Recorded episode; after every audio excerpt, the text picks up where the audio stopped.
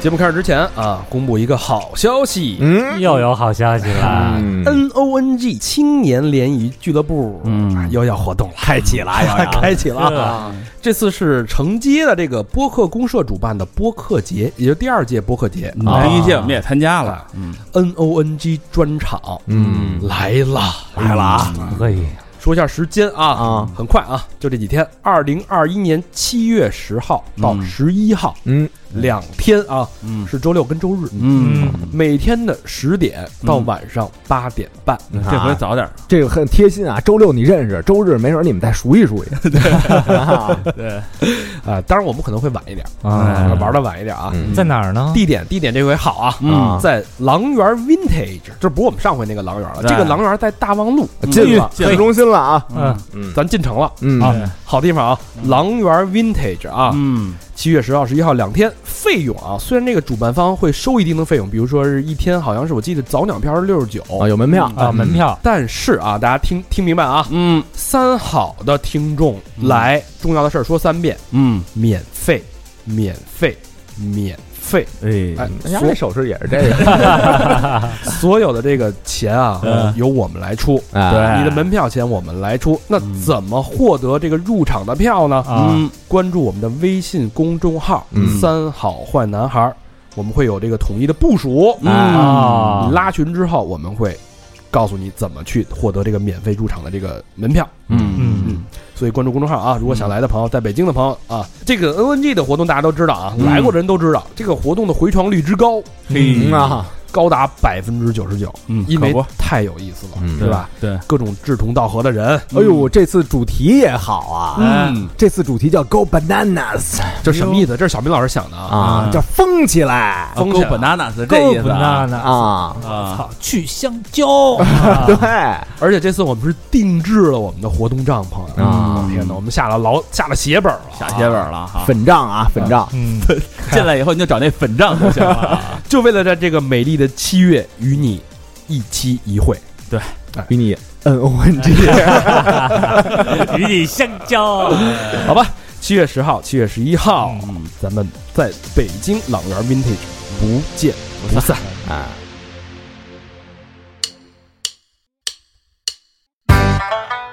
一路喧嚣，六根不净，而立无影，不局有时。酒后回忆断片儿，酒醒现实失焦。三五好友，三言两语堆起回忆的篝火，怎料越烧越旺。欢迎收听《三好坏男孩儿》。欢迎收听最新一期《三好坏男孩》，我是你们的情感大天使大肠，你们好吗？朋友们，朋友们，朋友们，我是小明老师。我是和平，我是高璇，每一次脱轨的守候，每一次脱轨的陪伴，每一次脱轨的聆听，这里是《脱轨启示录》第二十八集。嗯，有，他妈太有啊！油了，哎，上期反馈啊，嗯这个大家各种弹幕啊，说我们这个求生欲啊啊，非常强，然后 各种严谨。嗯，其实啊，这事儿啊，都怪高老师。惹下的怎么能篓子，怪我呢？他要不惹这娄子呢，咱也不至于那么矫枉过正，是不是？啊嘿，我告诉你，我从今往后我还就 放飞自我了，我。你不是被玷污了吗？反正已经呃叫叫什么，反正已经不干净了。你，都脏了，都这样了。已经脏了，破罐破已经不纯洁了，哎，他有破罐破摔了啊，改名叫脏贤。真他妈狠，这名字啊，脏钱，呃，针对这件事儿呢，大家两种声音啊，嗯一种人就非常的心疼我们啊，说这心疼哥哥，这哥哥们对吧？为了这录节目，都把自己逼成这样是啊。一些这个不会捐款只会心疼的，哎呀我那我就不一样了，只会心疼。另外一种呢，就说 这个说你们这个变味儿了啊，就没有自己不就不不坚持自己了。立场没有，对，三好不是原来的三好了，嗯，反正怎么说你们都对啊，对吧？我对，我们就只能接着啊，不会是上回骂高璇那波人说的吧？太拧巴了，那 是是是，说你不表达自己，我没得骂了。我们也这个无力反驳，哎，嗯。反正不忘初心吧，啊，嗯呃，重会啊，重启啊，废话少说了啊，嗯这一期《脱轨启示录》第二十八集，我们嗯正式开启。嗯第一个故事啊，嗯，三好的哥哥们，你们好！一次无意的点击，听到了三好电台之后，就一发不可收拾的爱上了。哇！在此先感谢三好陪我度过的每一个孤独的日日夜夜，每期都在认真听，每期都给了我新的感悟和思考。一直以来都在做一个安安静静的听众，没想到这件意料之外的事儿，让我成了故事里的主角儿。二十七岁的至暗时刻。如果有机会选上这个故事呢，我希望在电台里听到你们讲这个故事的时候，我已经能笑着面对这个狗血、略带遗憾的故事了。嗯，嗯开始。事情开始发生在二零二零年的暑假，一次无意安排的相亲，我们认识了。从后来的聊天中得知，她女生的她啊，称她为小歪吧，嗯，是 A 市下属的县市 C 市的一个小学副课老师，嗯，单身又漂亮，从各方面来说都非常符合我的要求，并且因为是家里介绍的，自然觉得非常靠谱。我的年纪也挺大了，二十七岁的同龄人都二婚了，所以啊，所以自然这次我是下定了决心，绝对不能搞砸，一定要好好对她。我们两个城市相距七十公里，这个暑假呢，我几乎每个星期来回一百四十公里去看她。追女孩的传统套路，陪她聊天、吃饭，绞尽脑汁的逗她开心。我从来都没有那么认真的对待这样一个女孩。渐渐的，在暑假快要结束的八月底，在我第三次强硬的逼问下，她终于答应了做我的女朋友。嚯，还敢逼问？逼问，然后再答应这俩人那个不带匹匹配啊，这俩字儿对，因为三次逼问啊。啊，虽然对于他再三推脱有过怀疑，但是那天晚上我依然开心大过于其他的情绪。当时的我真的觉得人生最幸福的时刻也不过如此了，暗暗下决心，要毫无保留的对他好。就在开学的前一天，我们在家发生了关系。我依稀记得她说过只交了一个男朋友，在那个方面几乎没有经验。然而那天一些细小的、微小的细节使我产生了怀疑。我靠，嗯，毁缩会果，但是当时我选择了不去计较这些，谁还没点过去呢？也许他可以啊隐瞒，嗯，没说什么细节啊？就是他这个，就这个，他他说他只有一个男朋友，但是他的啊这个举止嗯啊像是一个老手，就是没具体的说，是吧？咱是没有没有脑补嘛，对对对嗨小妖什么的，哎，你真是破罐破摔了。哎哎哎，也许他刻意的隐瞒，也是有一些难言之隐吧。嗯过去了就不追究了。然而，在认识他的三个月里，很多细节都不断的在暗示我，这个女孩有很多事情隐瞒着我。然而，当时我因为被爱情冲昏了头脑，一次一次选择不去追究。我从小因为家庭的原因，在性格上极度缺乏安全感，非常的敏感，很容易感觉出来一个人的异常。他是一个不主动找他，永远不会主动来找我的人。Siri，还真是。我从很多的细聊天细节当中发现了他应该已经出轨了，而且出轨的对象可能不止一个。同时发生的还有在这三个月当中，我的母亲在受够了父亲接二连三的出轨事件，且最后这一次出轨事件极其荒诞的情况下，终于对父亲提起了上诉，啊，嗯，等于家里也出事儿了啊。他们家也出事儿了。二十多年来，双亲如同陌生人一般，在压抑氛围中生活的日子，终于要结束了。在和小外恋爱期间，我也一直忙于奔波处理父母的事儿，有过很多负面的能量。和他倾诉的同时，他也不停地安慰我，让我焦躁的心又多了一丝丝的宽慰。九月底到十月，事发期间一直没能和他见面，这也许也是间接的原因之一吧。在十月六号这天下午，我和律师和母亲沟通完毕，终于这个了胜于无的家庭对我而言是彻底的结束消失了。本以为这一天能够在我洗个澡、好好睡一觉的情况下过去，睡前习惯性的给他发了晚安，结果躺下的一瞬间，我接到了他的语音电话，是个男生的声音，哦，上来就问我：“你是小外的男朋友吗？”我说：“是。”你是谁？他说：“我也是她男朋友。哎呀，你来一下吧，这女的有很多个男朋友。”我当时脑子嗡的一下，有一瞬间竟然以为是他很久没见我，所以想给我的惊喜。哥哥们儿疯了吧？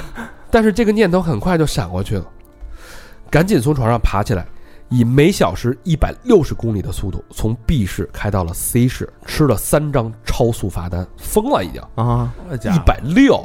高速它是一百二，一百二它要是国道的话，可能这趟可贵了，这十二分就没了。啊，到了现场之后，男友 A、男友 B 以及我还有小 Y 都在现场，四个人啊。A B C，终于，所有的事情都水落石出了。那这哥们儿是男友 C 是吧？对，这肯定那到那儿都选 C。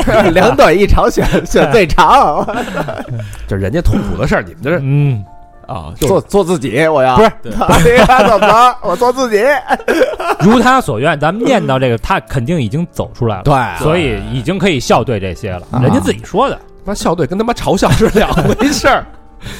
跟怎么搞上语文老师了什么的，被揭发的原因是什么呢？嗯，当天，小外去男友 A 家里想和他解决关系（括号啊，他单方面说是想解决关系，至至于啊真实的目的啊，啊就不得而知了啊。啊，在晚上的时候，男友 A 实在受不了，他不停的回微信，抢了他的手机，才发现了这个狗血的剧情。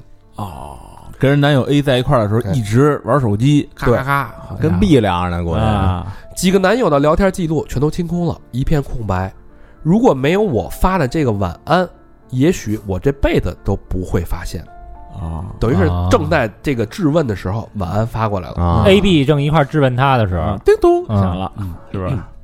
那一晚我没有找小外对峙，她一直黏着男友 B，拉着他的手求他，看得我直犯恶心。哦，那 B 估计最有实力，嗯，十月六日这一天对我的打击大到以至于我的脑海一片空白，毫无思考能力。最后散场的时候，我终于扛不住了，在我好友面前嚎啕大哭。（括号好友从省会城市驱车一百二十二十公里来到了 C，只因为我说了一句“我出事儿了，扛不住了。好友不错啊，好友不错，嗯，是哥们儿，嗯。心里实在太难受了。在这一天之内，我家没了，能依靠的女朋友也没了，哎呦，一天之内失去了所有的东西。嗯，可不是嘛，嗯上午办的那个、这个父母的离婚父母的离婚是吧？嗯，驾照那分儿也没了，嗯，在交流中得知，另外两个男朋友都是一八年通过某某社交软件认识的，大家还都是留学生。小外一直和 A 纠缠不清，和 B 大概是真爱吧，一直断断续续有联有联系。在十月一日、二日这两天，陪男友 B 度过了一个完美的中秋节。嗯，（括号啊，我还记得他说三号来找我，现在回忆一下，还好他没来。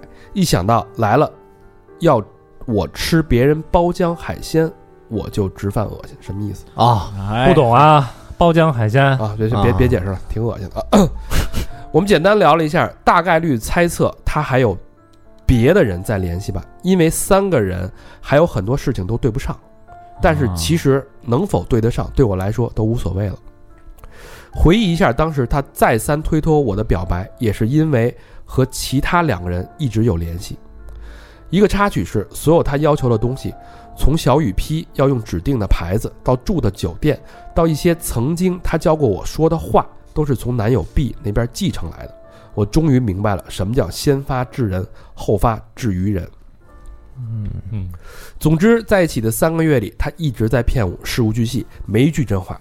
他欺骗我是和家人一起去的日本，其实是和男朋友 B 去的；欺骗我和男友 B 结束了，其实一直联系，还保持关系。和我聊天的点点滴滴都有他和 B 的影子。嗯，大家一定很好奇，为什么我明明预感猜到了，而不去追究，反而选择性的遗忘吧？其实无非就是两个原因：一，我是真的很爱他，从心底打算和他走完一生，把他当做了宝贝。我认真的帮他打听转，我认真的帮他打听转去更好学校的事情。嘴上虽然拒绝他无理的结婚要求，但是还是会偷偷的去查哪里有可以试婚纱的婚纱店。好想看他穿上婚纱的样子啊！可惜以后再也见不到了。虽然当下难以答应他的要求，但是我在努力的满足他。金牛座的人大概都是这样吧。二零二零年整整一年都是我人生的低谷，父母之间即将崩塌的关系一直让我倍感窒息。我像一个在沙漠里走了好几天，全身每个毛孔都在散发热气，奄奄一息，快渴死的人。彼时的他像是前方出现的一汪清泉，是他一直在给我希望。父母的事情，人生的迷茫，仿佛能在他身上找到方向。然而，这些都不过是我的一厢情愿罢了。那天晚上，他一句对我想说的话都没有。当晚，如果他能和我通个话，我都能当场原谅他。我真的太需要他了。只是遗憾的是，事发之后，从始至终他都没来主动联系过我。直到第三天，我终于逼着他对我说了对不起。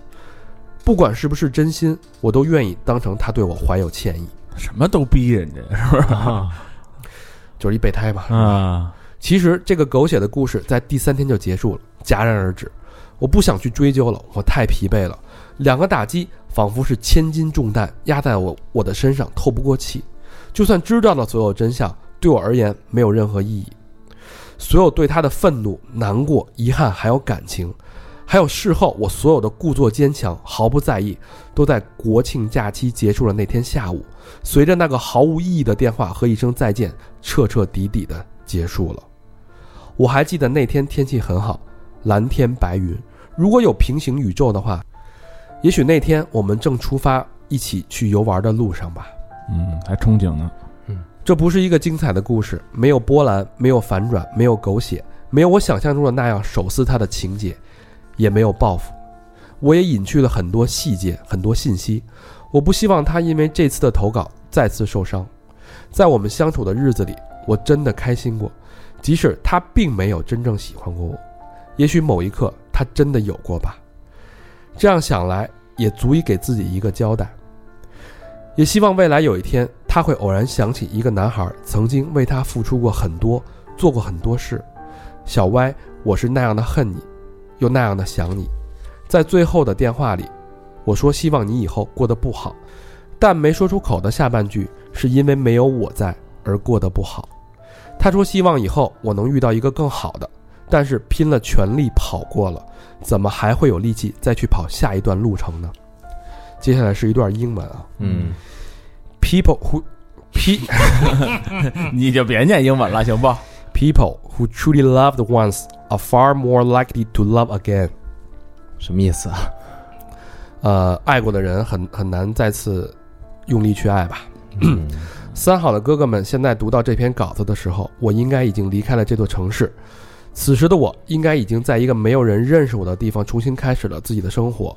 我不属于这个城市，它带给了我太多太多的伤害。事发后的第三天，我关闭了我一直运营的店铺，是家里的工厂，安排好了我的母亲。记得有一次偶然的情况下，我给她听了《脱轨启示录》，之后她便爱上了。如果有幸她能够听到这一期，我希望她能够好好生活。最后，希望三好越办越好，未来独自前行的路上有三好陪伴，我就足够了。Best wishes。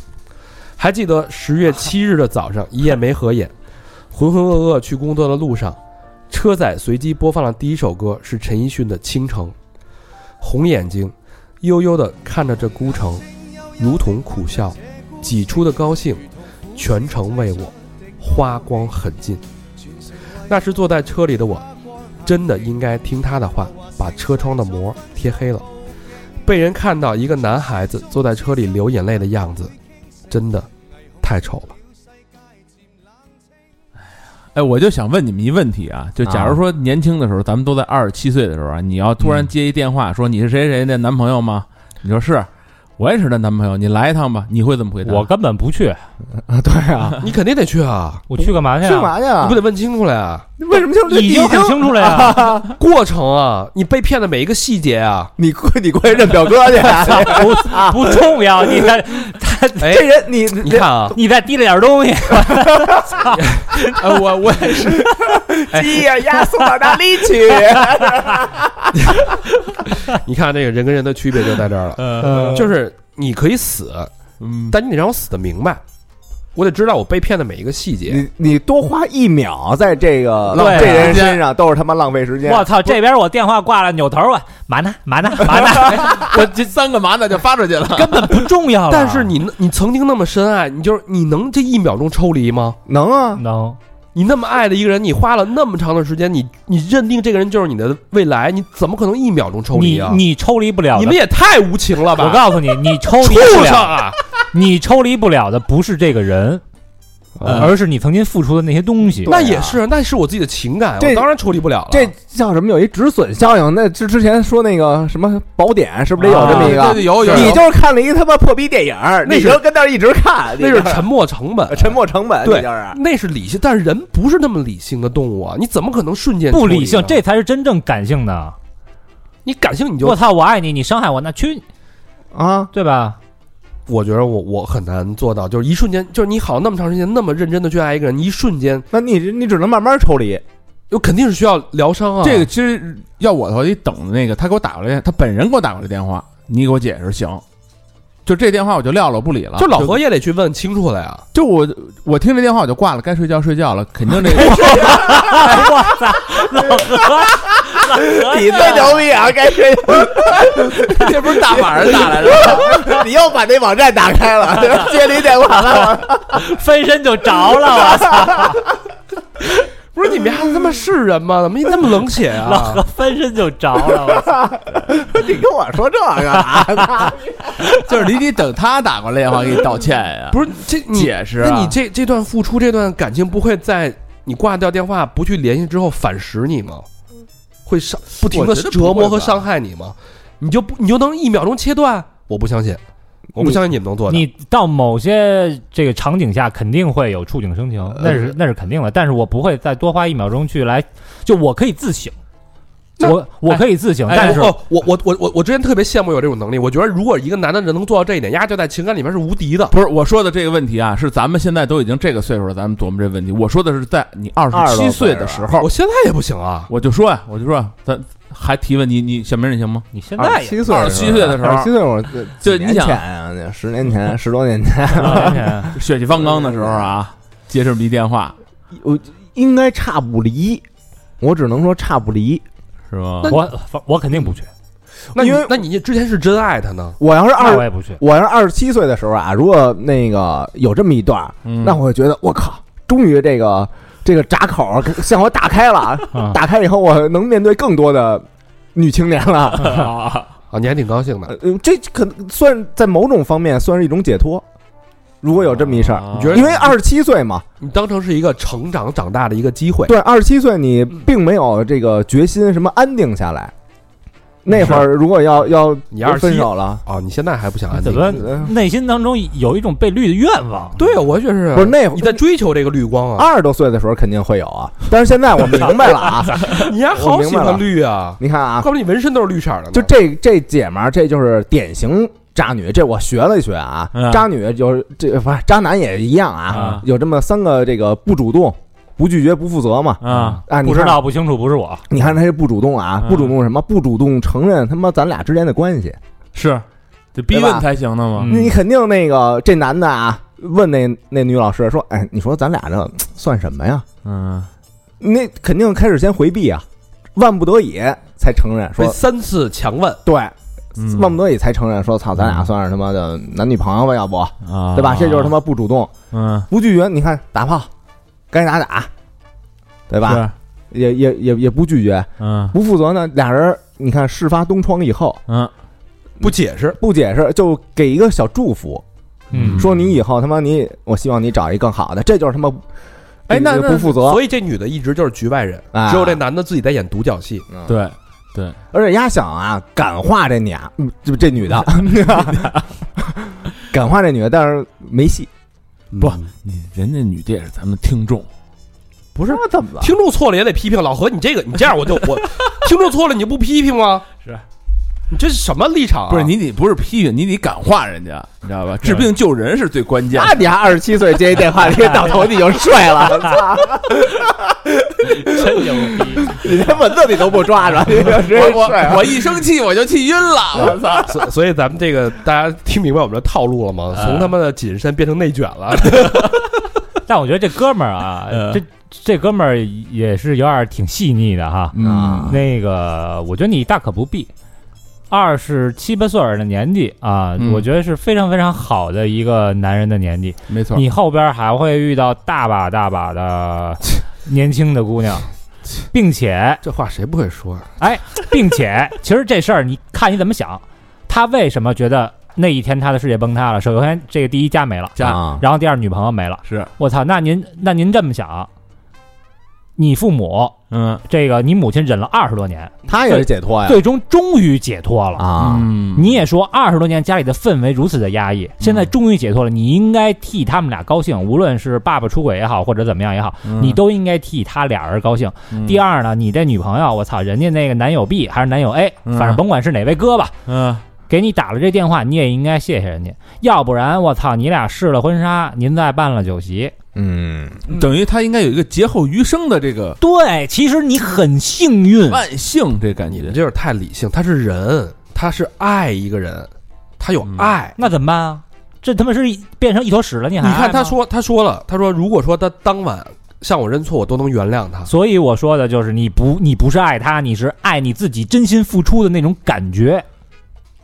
嗯但你不能否认一个人对另外一个人的爱呀、他哎你自你你没法去替他的爱下不是要你你？怎么着？那我肯定会非常难受，我肯定问清楚了呀。你去吗？问清楚完了以后呢？哟哟，我操！我过去，妈的，别让人把冰棒给我给给碎了。挺远的，要不要不你们仨找我来，完了约一折中的地儿。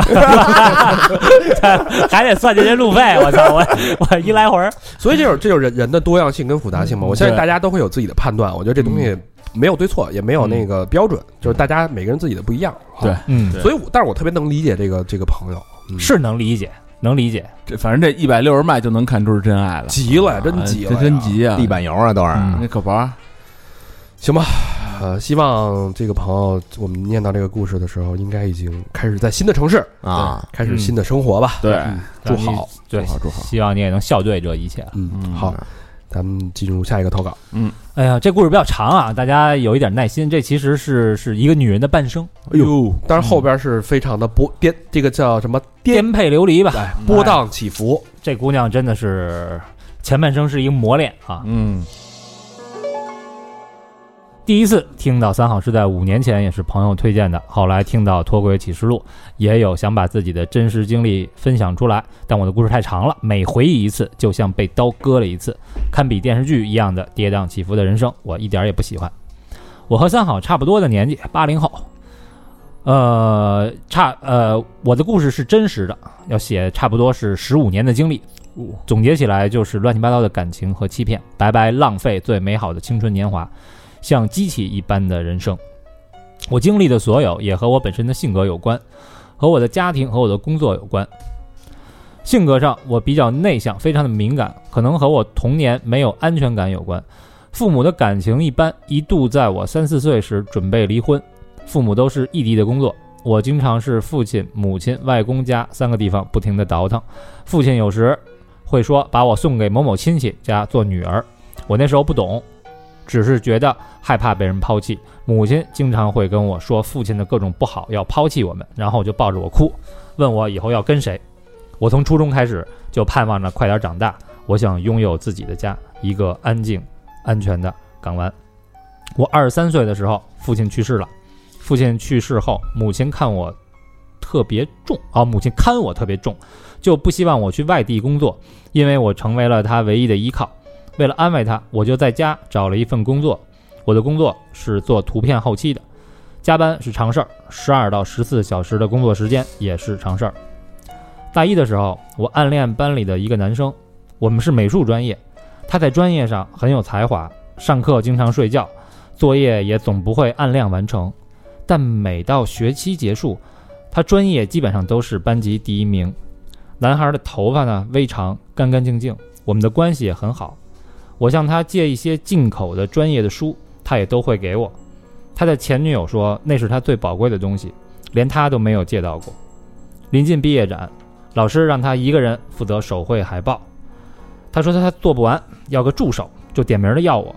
当时全班都懵了，因为我的专业课的水平只是一般。那段时间，每到晚自习，我们就单独相处，然后我们坐在一边逗班上养的小狗，他就一边画一边逗我。我们甚至会给小狗取了名字，他说他是爸爸，我是妈妈。后来他还把他的邮箱改成了“叉叉爸爸”，也就是那小狗的名字。啊，一瞬间，我害羞了，而他双手壁咚了我。我想躲闪，但靠太近躲不了。我期待着他能吻我，这样就能证实我们是互相喜欢的。我们都害羞了，沉默了数秒，什么也没有。那段时间，他每天晚上都送我回家，用走的。我们一个在城东，一个在城西。然后我又在楼上看着他的背影，他大声唱着歌，骑着车。我觉得我们过得都很快乐。四年值得回忆的地方太多，可能喜欢他时间越久，导致我工作后呢也迟迟都不想恋爱，也没碰到过让我心动的人。其实工作后也听起同学说起以前，大概我暗恋他的时候，其实他应该也是喜欢我的。这也是我人生中唯一的一段清新又甜蜜的回忆了。唯一的啊，嗯就是没没捅破这层窗户纸，没有说嗯，这不是这毕业就上班了嘛？嗯因为工作的原因呢，在摄影工作室，一般摄影师和化妆师都是一对儿。然后我能接触到的男性，不是已经结婚了，就是正在结婚的路上，想要找个男朋友，堪比登天一样。二零零三年，我二十七岁，呃，二十三岁，我工作两年了。我的发小，一个男孩儿，在北方的一所军校读书，他给我打电话说要给我介绍男朋友。我本来呢也是拒绝的，但是他说对方如何帅，如何好，非要我们打个电话聊个天儿。我的朋友呢也劝我，说我该找个男朋友了，就简称他为 L 吧，又是一个 L 啊。嗯啊，我操，很快他就打了电话过来，简单的说了说自己。第一次打电话呢，我们也没聊什么，很快就挂断了。后来呢，他天天给我打电话，还给我寄了照片儿。在照片里，他穿迷彩，帽子歪戴着，扛着枪，看起来很威武，还有点小孩子的调皮，也是很率真的样子。因为是我发小介绍，也因为他军人的身份，我觉得他是个好人吧。可我万万没想到，后来的经历却让我终身后悔。聊了两个多月的电话，有一次我在工作上被上司骚扰了，我把这件事儿告诉了他，他打了电话给我的上司，也不知道他具体说了什么。后来我的上司向我道歉，并保证不再做出任何不规矩的事儿。可以啊，哎，我那时候觉得有个人替我出头，为我的安全而担心，真是一件温暖的事儿。嗯，而我的家人就只会说不要理别人，或是让我自己去好好处理这件事儿。呃，我的心很快就倒向了他，同意做他的女朋友，这算是真正的初恋了。在确定关系前，我只交代了他一件事儿，就是不要对我说谎，任何时候、任何事情都不要对我说谎，因为我很珍惜感情的珍贵，更觉得自己的人生的第一次恋爱要美好。即便不能幸福的在一起，也要不留遗憾的留下珍贵的回忆。呃，很快呢就要过年了，呃，过年呢我们商量去他的城市找他。去了以后呢，就见到了他的家里人，他家里人好像不是很欢迎我的到来。这还没出农历十五，即便呢我带了礼物去，他的家人也没怎么搭理我。我意识到。横在我们中间的第一道障碍出现了。后来他说啊，是因为他是家里人的骄傲，又是军校，又是出来了都是有头衔的人，家里呢就希望他找一个能在事业上帮助他的女人。再看看我，肯定不是人家心目当中的女孩了。第一次见面，感觉糟糕极了。我感觉从人呃被人从上到下的打量了一遍，像个商品一样。我萌生了退意，可他却说。他不希望按照家里的意愿来处理这件事儿，他想找自己喜欢的女孩。说到这儿，我还开心了一下，没想到他接下来又补充了一句，他的理想是像他哥哥那样，能谈个上百次的恋爱。嚯，我瞬间觉得心跌到寒潭。我想谈上百次的恋爱，那我肯定也不会是他停留的港湾了。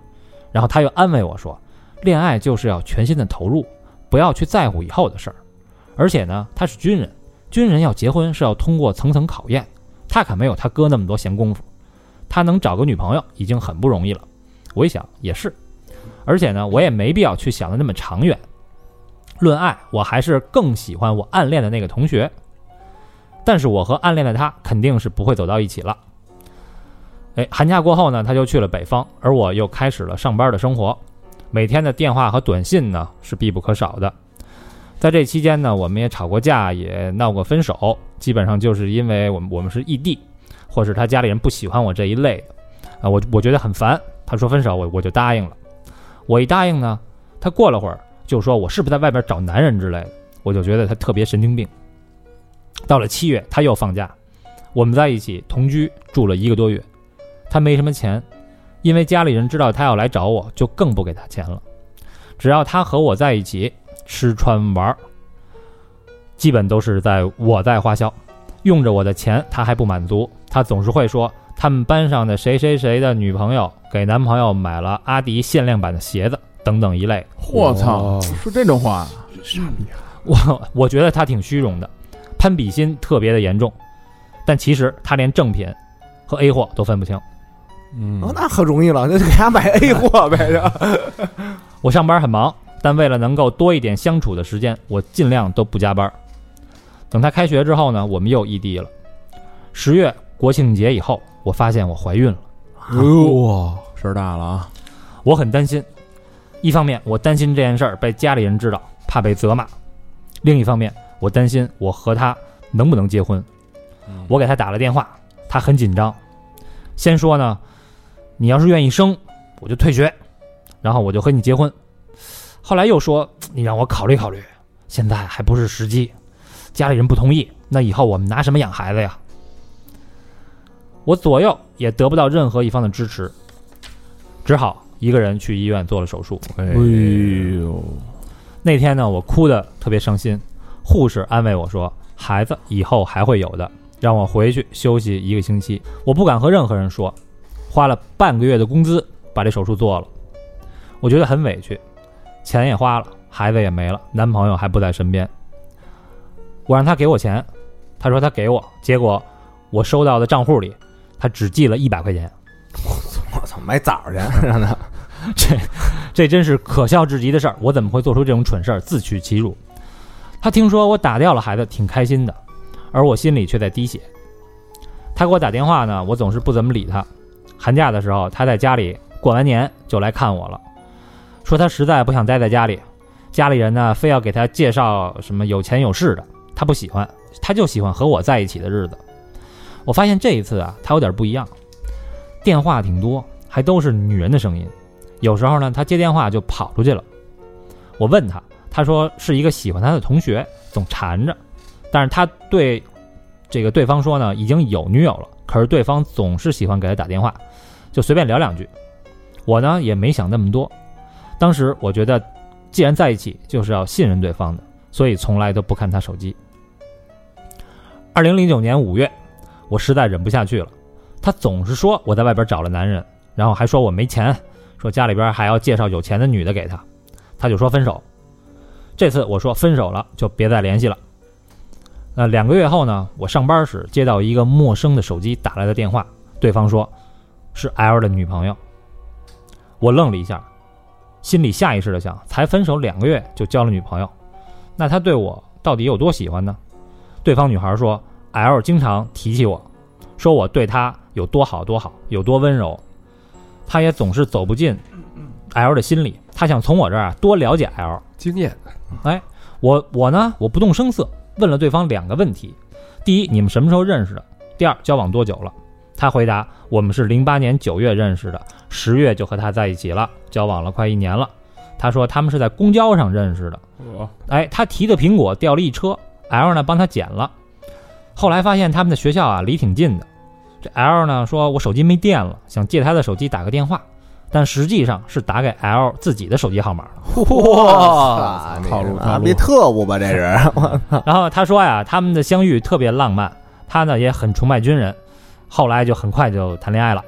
我听完了他们的事儿，当时脑子都要炸了。零八年的十月是我躺在医院做手术的时候，哦他哦他竟然已经和别的别人在滚床单了。我操，而这两年我到底做了什么？我感觉自己像个傻瓜，像个妓女，还是个倒贴的妓女。我可以接受性格不合分手，也能接受不爱了自然分手，但我绝对想不到，我两年的付出竟然都是一场谎言。我即刻就陷入了癫狂的状态，向公司请了几天假，当天不吃不喝不睡觉，就是疯狂给 L 打电话。我想知道我到底在他心里是什么人，他把我当成了什么。我接受不了这样的事实，虽然已经分手了，我为自己哭，哭了一整晚，直到大脑缺氧而四肢痉挛，期间不停的给他的号码打电话 发信息，我脑子里只想报复他。我发了很多不理智的信息，他也回了我很多不理智的信息。对骂呗，啊嗯第二天我还在发呆，听到敲门声，呃，不停的喊我的名字，竟然是 L。他说我疯了，他怕我自残，也怕我毁了他的一生。当晚他就坐了火车来找我，跪在我面前求我原谅他，说是那个女人勾引我，而你呢只知道工作，也没有时间给我嘘寒问暖。我就只有冷笑。他抱着我，我挣脱了，反手就抽了他两个耳光。我当时真的是杀了他的心都有。当天他还在我的床上睡了一觉，我操，什么意思？留宿了啊，留宿了。这家伙，而我呢，敲了邻居的门，邻居去上夜班之后，我就在他家坐了一晚。想想就可笑，他来承认自己的错误，却还能睡得那么香，还能恬不知耻的跟我说笑。他欠我一个郑重的道歉，欠未出世的生命一个道歉。我看清楚了这个男人，无能、懦弱、幼稚，没有一点担当。我一定是眼瞎了，而披着什么的衣服，做着禽兽不如的事情。但是这当然啊，个例啊，对，个例个例，后来我和 L 的女朋友同病相怜，因为女孩到这时候才知道，她是插足了我们的恋情。我们当时呢还想着怎么报复 L。L 因为我们两个女人的联手，早就吓得吃不下饭，睡不着觉。女孩说她一定要分手，然后约了 L。后来呢，这女孩又又打电话跟我说，她还爱着 L，她也不想报复他了。她看 L 非常的憔悴，心生了怜悯之心。L 对女孩说呢，他对我早就没有感情了，因为家里人不同意，他们迟早是要分手的。女孩觉得 L 对她是真爱，他们要和好。几个月后，女孩在 QQ 上最后一次联系我，她说还是分手了，因为她发现 L 不止我和他，还有好几个女朋友。嗯，呃，我跟 L 断的很干脆，但是 L 呢，直到二零一八年还给我打了好几个电话，发了几条短信，而且还见过一次面。是他知道我上班的地方，吵着要见面。我们公司的前台被他吵到了，要我亲自去出面解决。啊，哎，他还想复合，然后我嘲笑他，可能是你觉得我适合结婚，能控制我吧，或者你还想一直把我当备胎吗？我操！和 L 断了以后，有一段日子我特别的低迷，不想说话。然后网友 W 呢，是在我和 L 认识之前就认识的，是一个阿米，阿米不是不是，那叫什么来着？Ocean 阿米啊，哦，哦，嗯，比我大几岁。嗯。他经常呢晚上要值班，我和 L 一吵架，有时候就很心烦，就会跟这 W 聊天。嗯，他呢总是倾听，偶尔呢聊骚。听到我和 L 分手之后，他很开心，呵 因为我和他是同城的。哎，他回来之后呢，就来看我，也许是出于报复的心理，因为 L 经常说我找别的男人，我就索性和 W 发生了关系。嗯基于 W 对我的好感，我希望呢，我能从 L 的伤害里快速的抽离出来，随便谈个恋爱也行。这 W 啊，和我的一个朋友也是网友，啊，这朋友是女孩啊，嗯 W 呢又跑去和我的朋友见面，我这朋友打电话给我啊，说他们见面后，W 上来就要抱他。我操！我这朋友是那种很有自信的女人，嗯也喜欢搞暧昧。她说 W 很喜欢她，她说话的样子特别的炫耀。我没说话。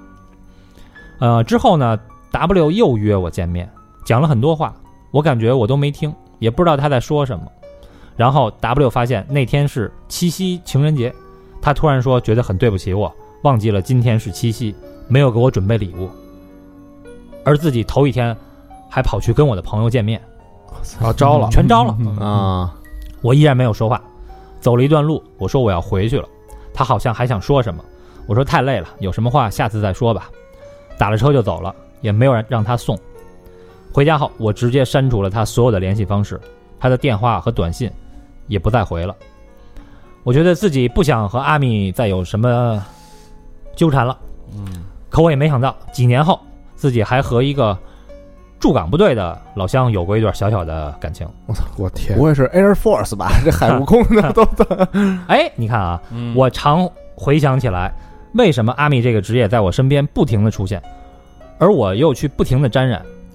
可能我只是觉得这个职业很神圣吧，能给人安全的感觉，哦，但他们的行为却让我从此对这个神圣的职业再也敬佩不起来。这也是极少数啊，极少数啊，极少数极少数的这个任何职业都有这种啊。嗯我也常用旁观者的眼光来自嘲，要集齐了海陆空三军玩个遍。我的人生比 L 的一百次恋爱更值得纪念。嗯哎，空了差不多一年啊，我反省，觉得自己是不是太过于放纵了？本来呢，要做出那些事情，自己也不会受那么多罪。越是在肉体上放纵，就越是轻佻，不值得珍惜。二零一零年春，我这一年要二十六岁了，我还是不想谈恋爱，可是家里呢不停的催，安排相亲，我被逼的不行了。我姨妈带我去相了亲，这一次对方是一家国企的老总秘书 S，嗯嗯我随便礼貌的附和了一下，但姨妈呢对他很满意。S 是东北人，在我们这座城市有两套房，工资也有五千多，还偶尔做兼职，有时候一个月加起来呢也上万。S 很殷勤，人也很礼貌。相亲完了以后，还送我回了河东，自己又打车呢回河西，天津好像是哈。嗯，S 一约，这个姨妈呢就推他去，所以我就只好去了。嗯 S 很会安排，在他这儿，啊、他在这里没有亲人，自己呢认了个干妈，对干妈的一家人都特别好，对干妈的儿子呢也像自己的亲弟弟一样。嗯总之对谁都好，口碑非常好，还经常邀约大家呢一起聚餐。感受到了很多人在一起的快乐，我就慢慢的和 S 在一起了。嗯现在想起来，S 对我除了欺骗，哪儿都好。他带我见了他的朋友，参加了同学的聚会，他还很喜欢表现自己，我也觉得他有这个能力来展示自己。他在工作上确实很勤奋，很快就调到了公司总部担任行政方面的职责，嗯管很多事儿。我这时候也觉得他对金钱的欲望总是很大，而他呢却总是说我不够上进，还老督促我多学习。他懂很多，也教了我很多。这一年夏天，姨妈的白血病复发，一个月时间就去世了。去世之前，他最放不下的就是我的感情。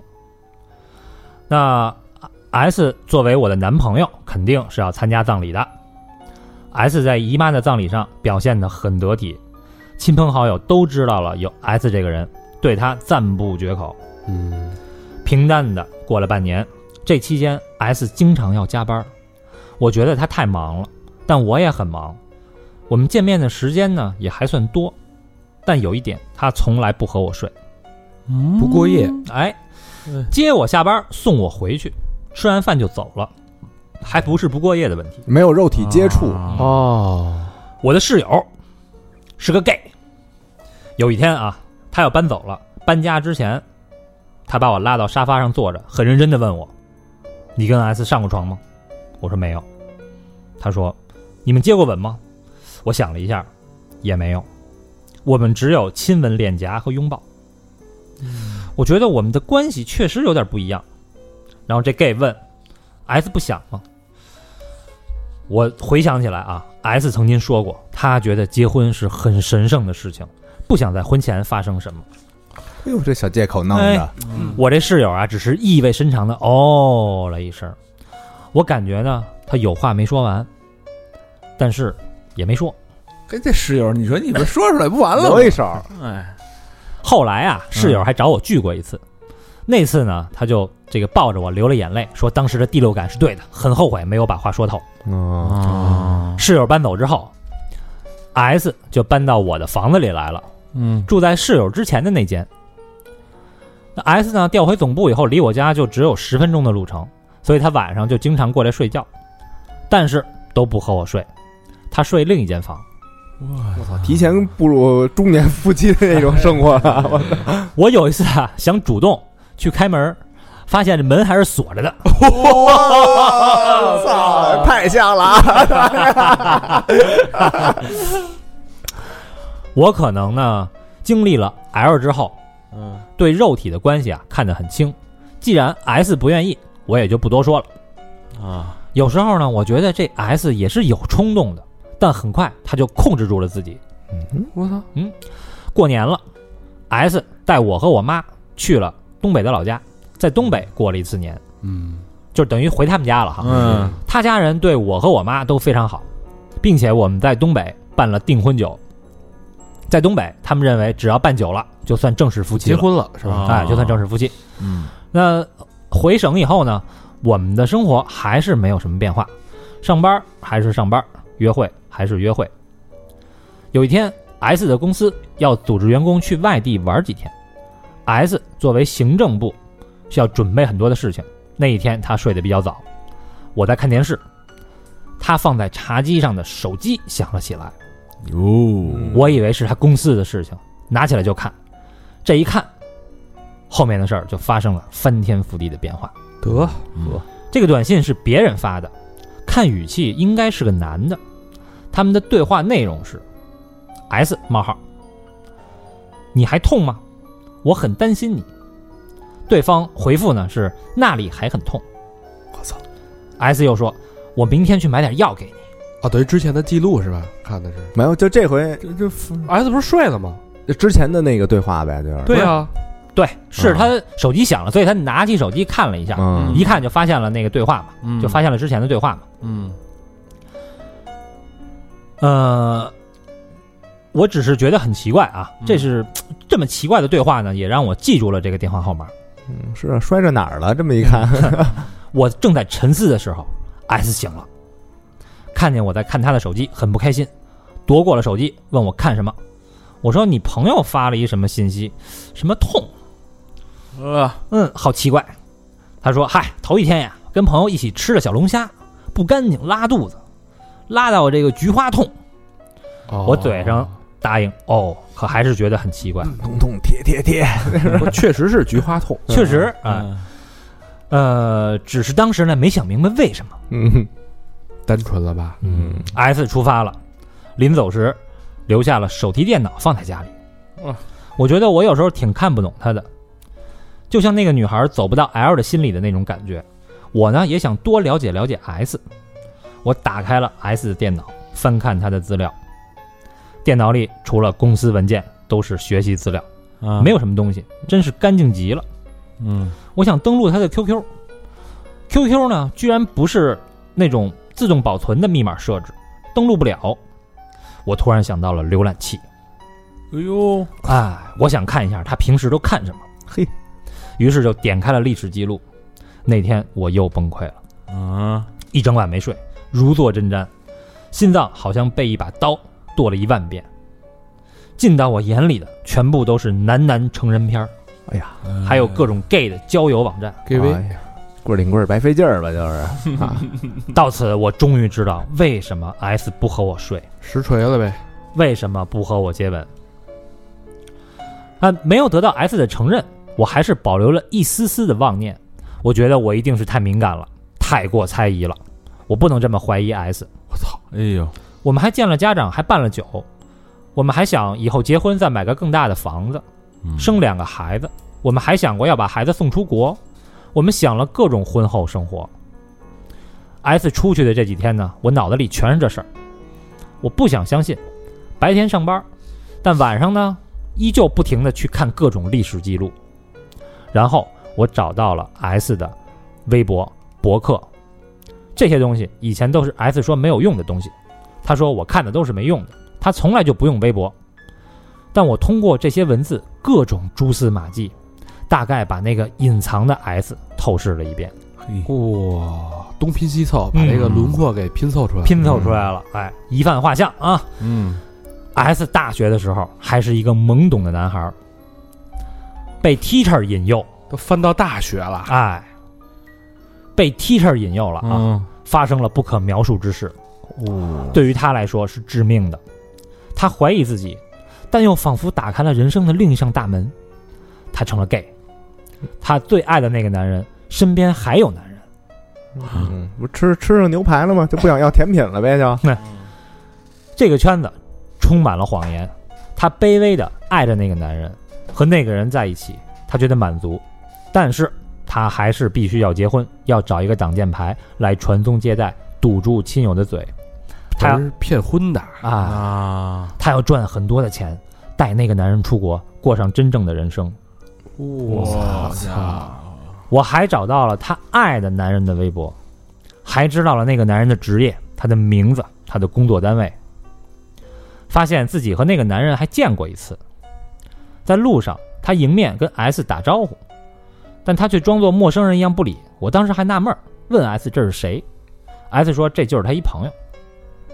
S 和他做了所有的情侣该做的事儿，一起过情人节，一起看电影首映，一起吃大餐，一起睡觉。可是我从来没有享受过。是啊，凭什么带我做这些事儿呢？我只不过是他计划里的一个棋子而已。挡箭牌嘛，这骗这种人是最孙子的啊，骗婚的拿拿别人的人生当自己人生的挡箭牌，我又成了一个大笑话。我拨通了那个电话，电话里是男生，温柔而醇厚，没错，就是这个职业该有的音质。我问你认识 S 吗？他问你是谁？我说你是叉叉吗？他没做声，沉默了几秒，然后挂了。我思前想后，第二天我给 S 发了一条短信，说回来以后我们聊一聊。S 回短信，我感觉短信里他很不一样。他说聊什么？我给你买了礼物，我想你。呵，讨好，哎，嗯我说我知道了很多事儿。他问什么事儿？你别想多了，我爱你。哎，他回来之后就直接来我的公司找我，在公司旁边的咖啡馆里，我好几天没怎么吃饭睡觉，人很累，也不想吵架，只想把这件事儿问清楚。我说的很直接，把电脑里的事儿、微博、博客还有那个男人都摆上了台面，让他说。他说我没有什么好说的，我也不知道你在说什么。嗯，哎还说呢，我就像我妈说的一样，是个猜忌心很重的人，像个神经病。我问你是 gay 吗？他说 gay 是什么？我操 有点过了啊！我！我说你天天学那么多英语，你不知道 gay 什么意思吗？我们争吵了，提到了那个人。他说那个人并不是好友，也只是泛泛之交。他把电话丢给我，让我给那个人打电话，他要证明自己的清白。我走到一边的角落里，又一次拨通了那个号码，这次是用 S 的手机。接通以后，我说：“你和 S 是什么关系？”他说：“是认识很久的朋友。”我说：“你和 S 是不是伴侣？”他很生气，说：“我们是什么关系？你应该问他呀。哎呦，哎呦这是不是托付了这个？不是这这句话就有深意了，是啊这句话就已经这还这没托付没错甩甩片儿当话嘛，嗯这不就是二老何有经验，又挂了电话。这你骄傲什么呀？这你骄傲个啥？老何说睡觉都能睡的人，啊，说哎，这回我真不知道说什么了，头痛的厉害。我活这么大就没想过，我既要跟女人抢男人，还要跟男人抢男人。当时我没有哭，我之前已经把眼泪都流干了。我心疼我自己，我只是个普通人，想找个普通的男朋友，过普通的生活，怎么就那么难？晚上我们没回家，在街上游荡。S 因为这件事儿破败，也很是恼火，但他还是死不承认。哎，我们是分挺牛逼的啊！啊，都这样了，还我们是分开走的。我碰到了公司的男男同事，他把我带回家里，我在他的卧室里迷迷糊糊的睡了第一个好觉，男同事，男同事。没没没发生什么啊。啊，那也不应该啊。而 S 找了我一整晚，我回去的时候，妈妈在家，她告诉我 S 哭了很久，妈妈觉得我的猜忌都是错误的，哎，她批评我，觉得我给别人带来了名誉上的损失。哎。呦，哎呦，这严重了这问题，嗨胳膊肘往外拐啊！我操，S 呢约我谈，我像平时一样靠在他的腿上，他摸了摸我的头发，我觉得我们好像又回到了平淡的生活里，但这一切呢又很不真实。我说我没想过我们中间会有这样的事儿，接下来你会怎么做？S 说我太敏感了，说他还是很喜欢我。他说他的身边有 gay 的朋友，就像我的室友那样，这是正常的。但是没想到会给我带来这么多误会，保证以后不再和这样的朋友有联系了。但是如果呢，我老是拿这样的事儿去说他，他还还是很受伤的。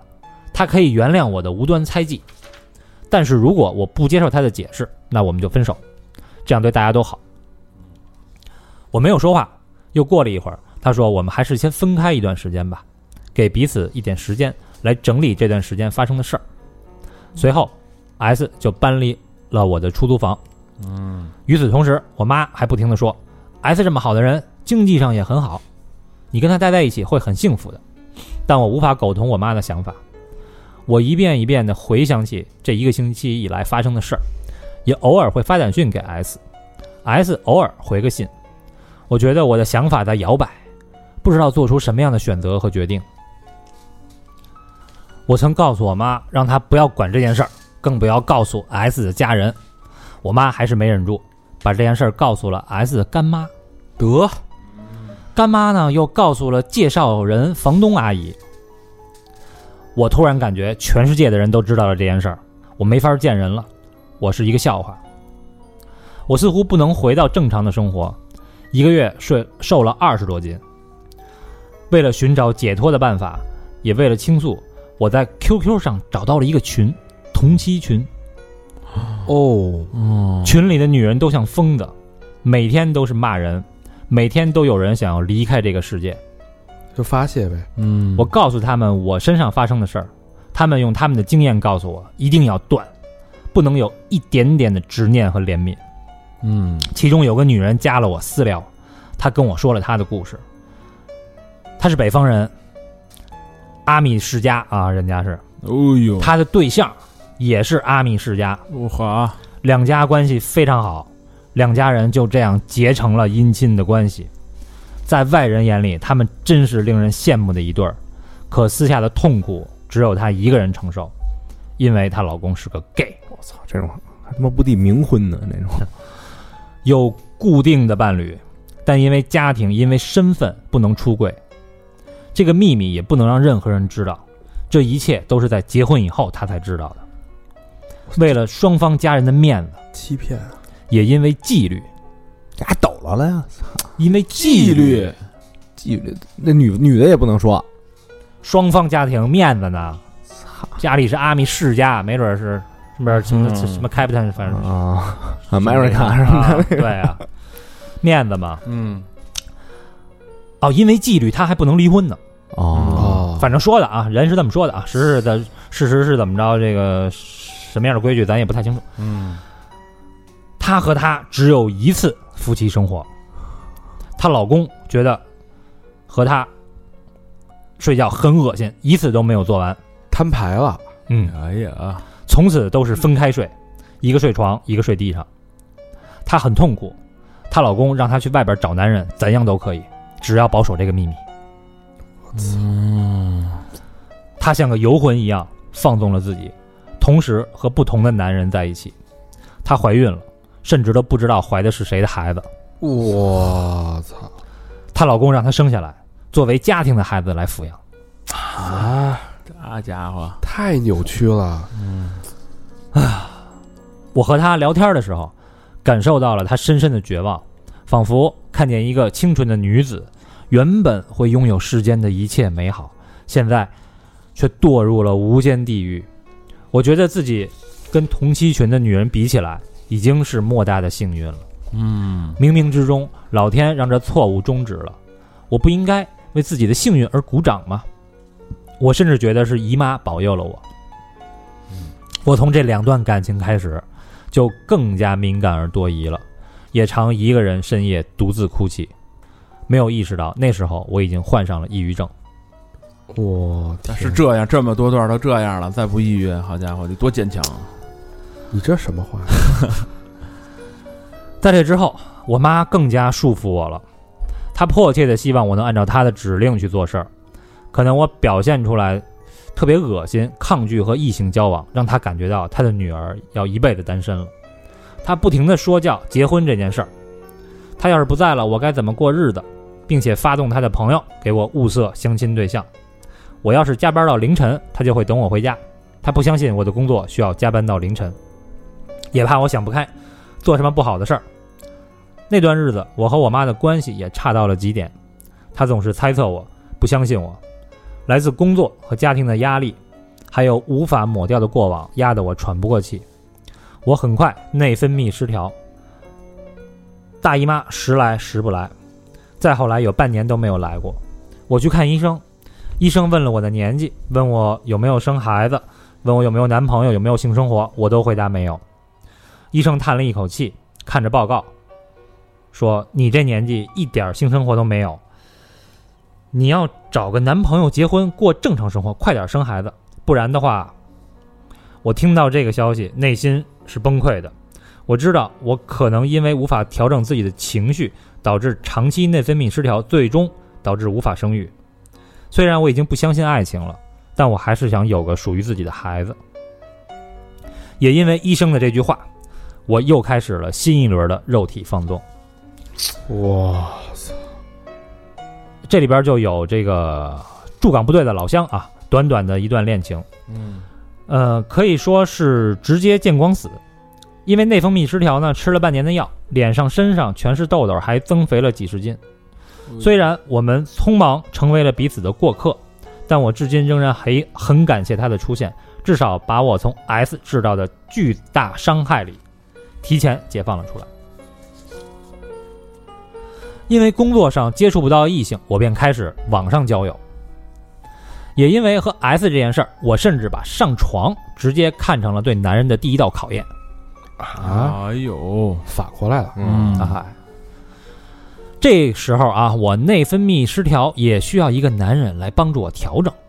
疏通疏通啊，对，是外出现了，他是销售经理，健谈，喜欢讲笑话。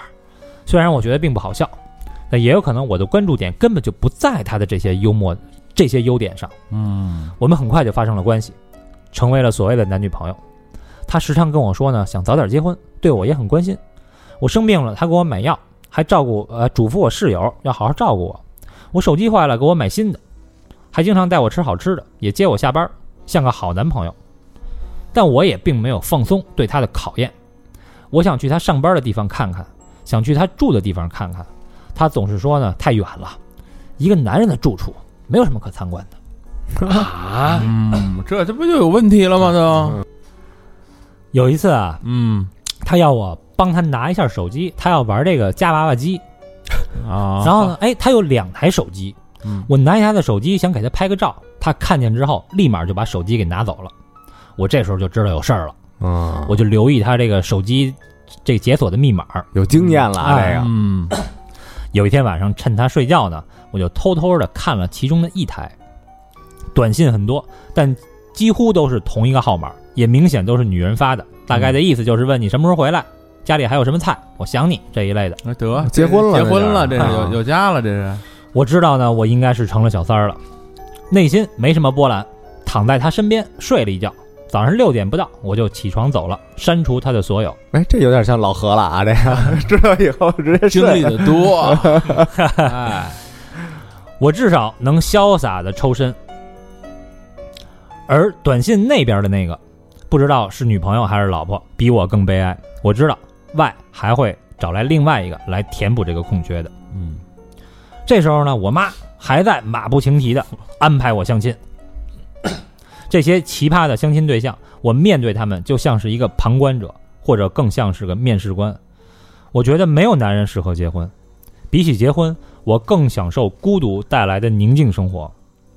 跟我妈的关系又更差了，我妈看见我就觉得烦，有时候我们很久都不会见面，见面就是吵架。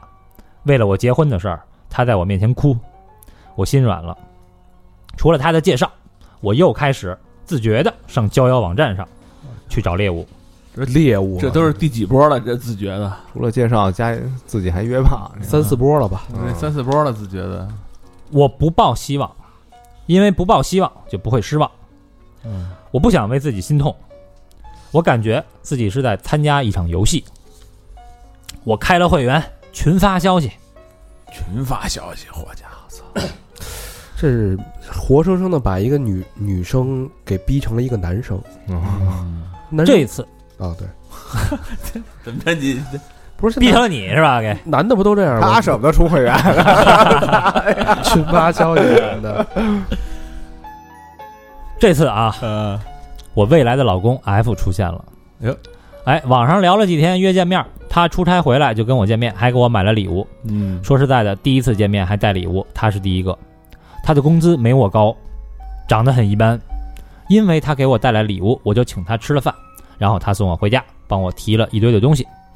说实在话，我没看上他，只是觉得他还算礼貌。我也向他透露了前两段感情。F 表示，生活都是要往前看的，不要老是回头去想以前的事儿。过去了就过去了。后来呢，他频繁约我，我就出来了。我还是那样，牵手、做爱都不会有一丝丝的矜持。我觉得我已经快三十了，没必要装什么清纯、害羞，这都太做作了。他带我回到他住的地方，很整洁。我那天呢有点感冒，他还很贴心的为我做了梨汤，还特意加厚了被子。我看他默默做的这一切，心里有一点点的暖。第二天，他上班之前还给我准备了早餐。虽然我喂他，我虽然我问他为什么当初那么贴心的表现，现在却懒得像猪啊！这是 婚后了，这是这个现在了哈。嗯他说呢，因为女有了女朋友很激动，所以就做了以上暖心的举动。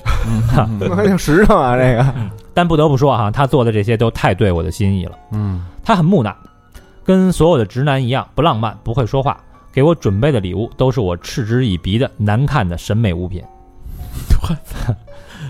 我心里还是很感谢他的。交往半年，临近过年的时候，妈妈让我主动要求跟他回家，呃，跟他回老家过年。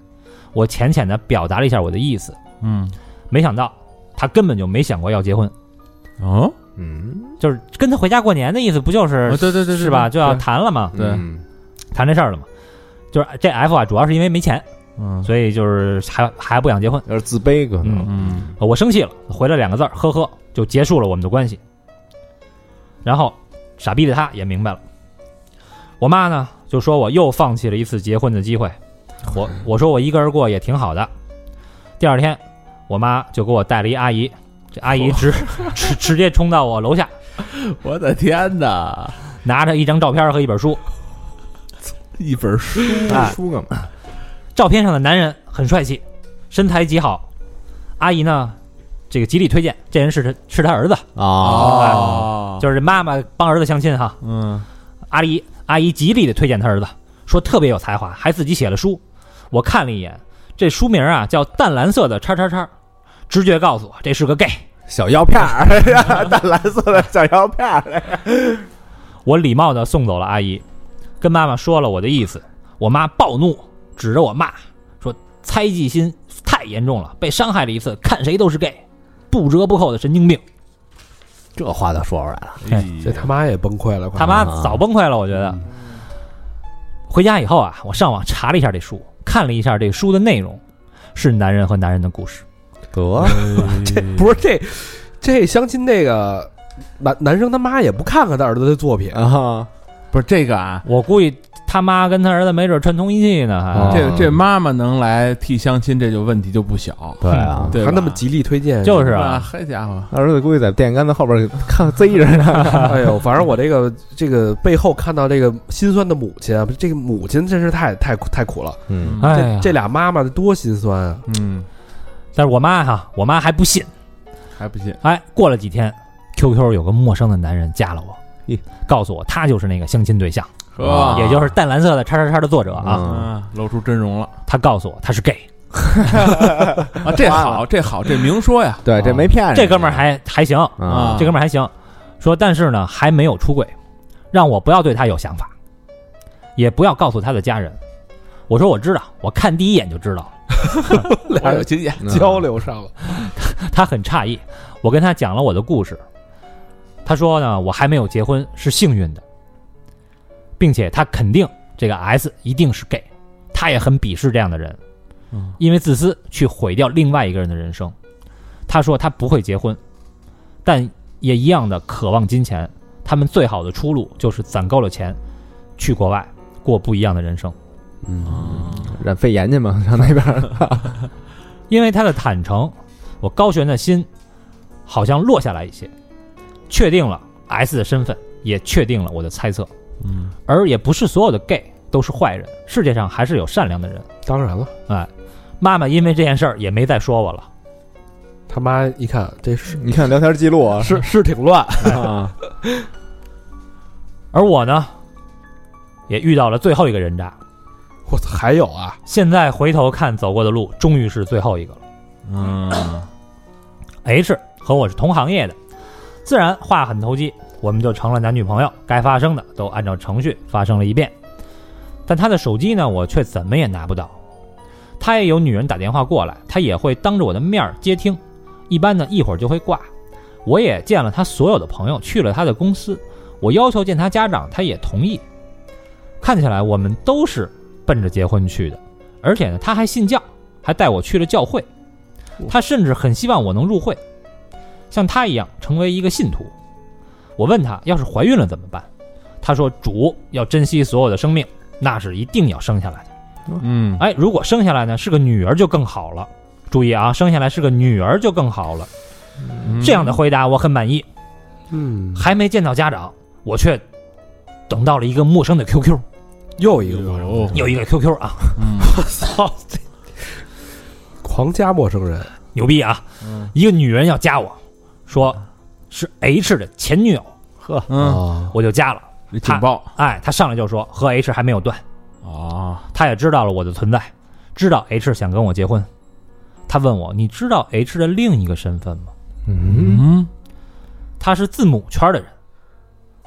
哦，S M，啊，你们普通的女孩是承受不了的。哎呦，然后他把 H 的另一面娓娓道来。我操，这什么？这姐们儿承受力够强的啊，看来。哎嘿，这姐们儿真的牛逼啊！嗯，她很喜欢 H，异地异地恋两年，离不开他，为了他也去尝试了自模。嗯，但他呢也不是这个圈子的人，有时候觉得这个觉得自己很变态。他说两个月之前他还去见了 H 的父亲，他的父亲呢癌症晚期在住院。H 的父亲对他说啊，这 H 啊不是什么好东西，我操！你赶紧走吧。啊，他说他也憧憬能和 H 结婚，H 也带他去过教会，还让他入会。H 呢说也想过啊，想离开这个字母圈，但是他很上瘾，离开之后又回去了。他算是圈子里边干净的人了，他怕染病，所以和圈子里的人干的时候都是带套的，我什么教会啊？这是我操！不是教会和那个字母圈是两是两码的事儿啊啊两码的事儿。嗯呃，什么多人运动啊，什么 SM 都尝试过。嗯，他身边的朋友呢，很多都是变态，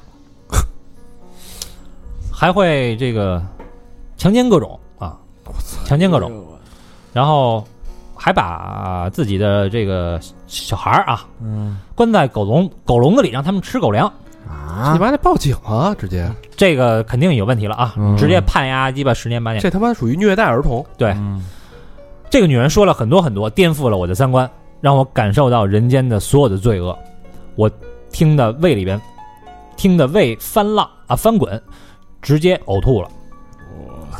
因为害怕 H 会纠缠，我把聊天记录都截图了。我跟 H 说，马上就分手，我接受不了你，我知道了你所有的事儿。H 还想挽留，我甚至都不想见他了，觉得恶心极了。H 承认了字母圈的事实，他说他早就离开这个圈子了。我不相信，我又不是真傻逼。想到 H，我就会想，他的祈祷都是伪善的。主怎么不闪个雷，把他和他的变态朋友们都劈死？H 从我的世界消失了，我觉得阳光回来了。过几天，我告诉那个女人，也就是 H 前女友啊，嗯我离开了 H，女人也告诉我，她也要离开 H，过回正常的生活。和 H 在一起是没有未来的。她说啊，H 曾经想和她结婚，让她生一个女儿，等孩子十四岁就强奸她。我操！啊，你刚才说毒不食子，我畜操！生这种人，她又补充了一句，他去做了 HIV 的检查是阴性，让我放心，我们都还能过正常的生活。我操！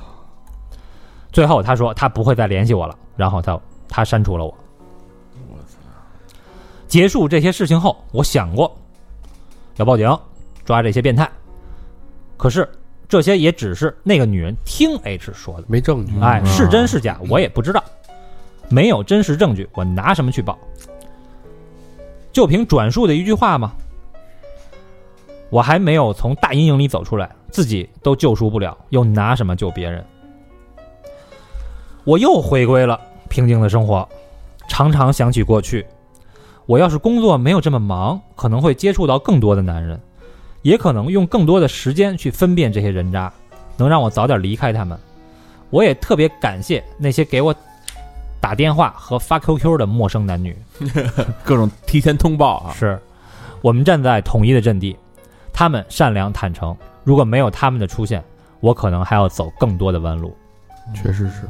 我三十二岁那一年，F 啊，啊，哎就是那那个个因为没钱没结婚的那个啊，小直男啊，哎，F 的朋友跟我聊天啊，嗯问起我，我说呢，我回想起 F 还是觉得很温暖，应该至少能跟 F 成为一个朋友吧。嗯哎，他这朋友就把这件事儿告诉了 F，然后 F 呢又重新的追求我。哦，我问 F 说：“你对我还有没有感情？”F 说：“那当然是有感情的，要不然为什么又要跟你在一起呢？”这次我们很快就结婚了。啊，虽然老公 F 实在是很不优秀，长得一般，我也没那么爱他，但他就像我，就像是救赎我的那根稻草，我不管是什么，我抓住了。嗯 F 说，结婚就是搭伙过日子，只要向前看，日子会越来越好的。这不就是我想要的平凡的生活吗？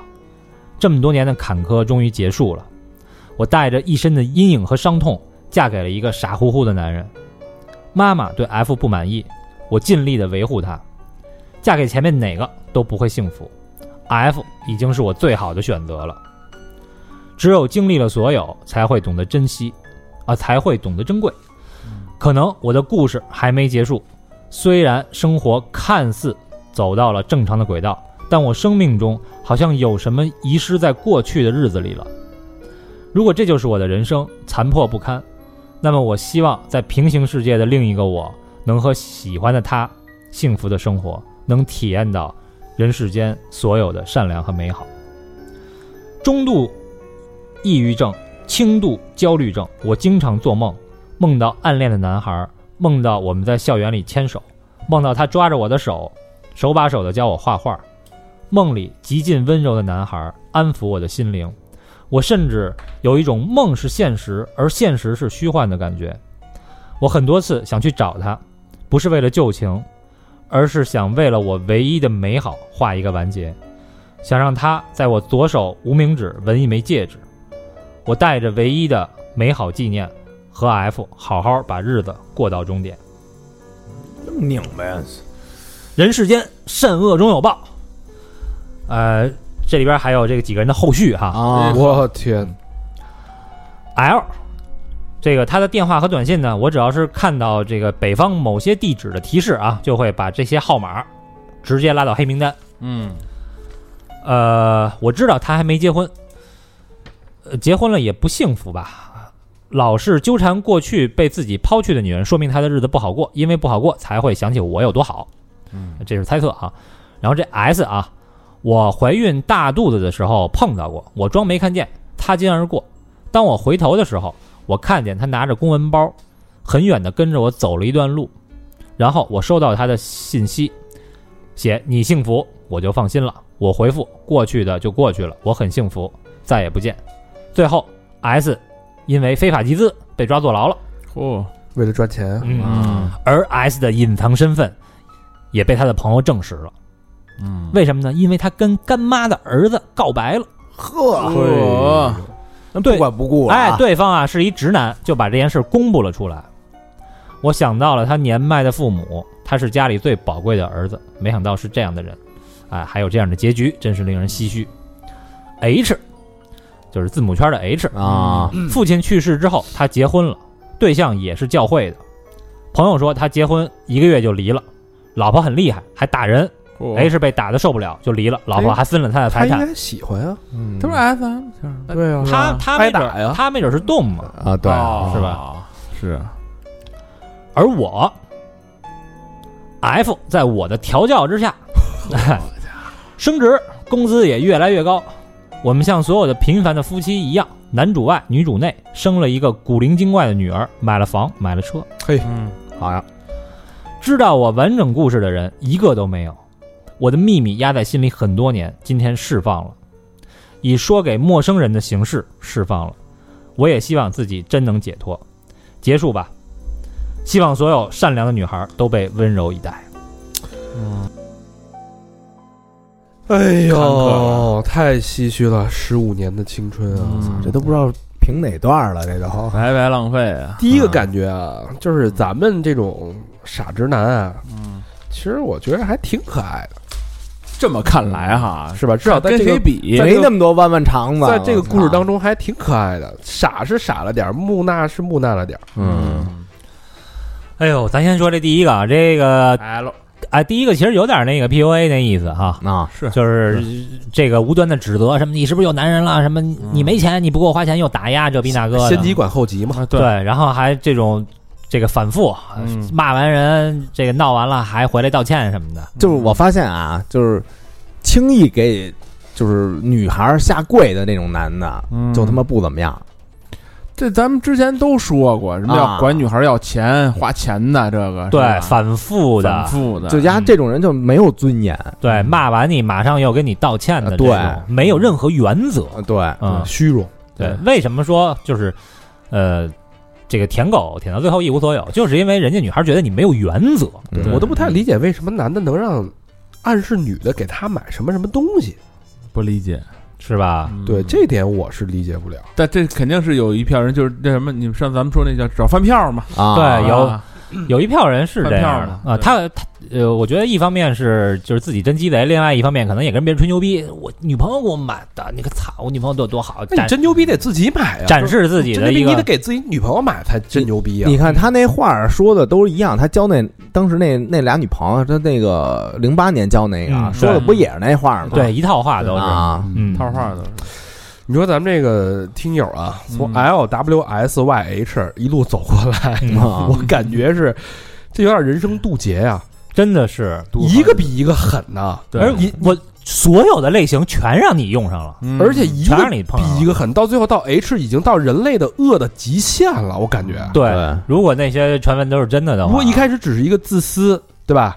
第一个就是一渣男，典型的渣男，软弱、多疑，对吧？这个踩踩几条船，但是你到嗯。到 H 已经过渡成人的恶了，嗯，对，嗯嗯，这整个是一个一个进阶的过程，为什么都让他碰上了？而且这咱们这个听众啊，就是生理、心理啊，都受到了极大的他妈伤害，不是抑郁了吗？都？抑郁了，他妈姨妈也没了，对，他唯一的就是他能坚持住没跟跟这里边谁给结了婚喽，对没妥协家长，对对万一一着急说说你赶紧那边 F 那个一着急又是高管又挣钱，嗯一步错步步错，就是真的他吧嗯。好在他挺坚持的，嗯，要不然顶住了各方压力，最终哈，对，这这让我想起了一本书，余华有本小说叫《现实一种》，嗯他聊的是那个年代的那种现实。但现在我有时候我往往就是每次参加婚礼的时候啊，我就特别感慨，嗯就是看到这个男方向女方，呃，信誓旦旦的、嗯两个人就是互相说我愿意的那一刹那，你就、嗯你就回想吧。心里一阵冷笑。我我倒不是冷笑，嗯我更多的是在我脑海里边去翻滚的是说，他们俩走到今天这一刻，这个过程到底经历了多少坎坷？是不是经历了 L W S Y H 这个种种的这种莫名其妙的情感经历，才能有今天这个？嗯啊没准比这还多呢，经历了好多，都台下坐着呢嘛，都 这表哥表弟是吧？啊，都坐着呢。对，所以就是你你顺着这种这种最这个最美的画面往后倒，其实我觉得这是现代版的现实一种。嗯，是现在的这个年轻人都在经历的是什么东西？这是什么样的情感经历？怎么那么寸呀？你包说包这真觉得这个咱这朋友他的前半生，我操，真的是有点儿、怎么说呀？包括你你你想想这个咱们这个这个投稿这个姑娘她妈妈的心理阴影，屡次屡次冲动着把女儿推向的，你现在反过来看，嗯，她能不后怕吗？嗯对吧？嗯你因为为了给女儿催婚，你你推了几次了，对吧？S 你也推了，不是吧？我觉我觉得他不是，我觉得他妈呀没有任何，啊，他妈他没有他妈就是一个目标，就是你得结婚我没说他妈有问题，只是说他妈不是他不是他妈有非常非常大的问题，巨大的问题。他妈有很大的心理阴影，因为他他的认知，他的世界观中的世界不是这样的。嗯他现在已经没法用他的世界观去解释现在的世界了。嗯，他妈到最后还嘴硬呢，还对人 F 不满意呢。嗯嗯，他妈等于是为了把他推出去来完成完成自己的目标，对，就别让他妈邻街里街坊他妈戳我脊梁骨。但是他想不到，S 是什么样，他想不到 H 是什么样，他想不到 Y 是什么样啊？嗯是就告诉他，告诉他，他也不承认啊，他自己不愿意相信啊。对他没法，他他的世界相信就崩塌了。他他他压根就不知道这些东西。你现在的年轻人都没法接受这样的世界，你活在这个时代的人都不行，上一代人你怎么接受啊？他觉得他的闺女骗他呀，嗯嗯那他闺女接受不了，那我那我告诉你了，他你接受不了，啊只能抵抗啊。所以，所以我嗯我我是换一个角度去想，你说这这姑娘的妈妈得心里得多难受？她当她知道这一切真相的时候，嗯对吧？我是站在这个角度去，我觉得她的心理阴影不比她的她女儿要小要小。更愁嘛，他他对啊妈愁的是另外的事儿。仇家不理解，加自己的价值观的崩溃。对，这个姑娘也可能在家庭的压力下有病乱投医了。你要是正常的，其实我觉得这些人啊都有破绽，就是挺大的破绽，而且都是。对，是吧？嗯这不一不，咱说不说破绽吧，就是恶恶习，但凡来过，必留痕迹，怎么可能没破绽？只是你当事人看的这这看不出来而已有病乱投医了吗？老想就将就。现在站在你这个视角，你当然知道他有他现在人家人家这个开始回回溯那些事儿。是是，你现在你你现在知道你自己的生活破绽吗？你他妈现在我看了一百个破绽呢，我操，哎，就说谁呀、也别事后诸葛亮，是是是是。大家发现中间有剪辑过的痕迹吗？但是你发现一个问题吗？嗯这两个投稿都提到了一个概念叫平行世界。没错，嗯，是高老师怎么看这个问题？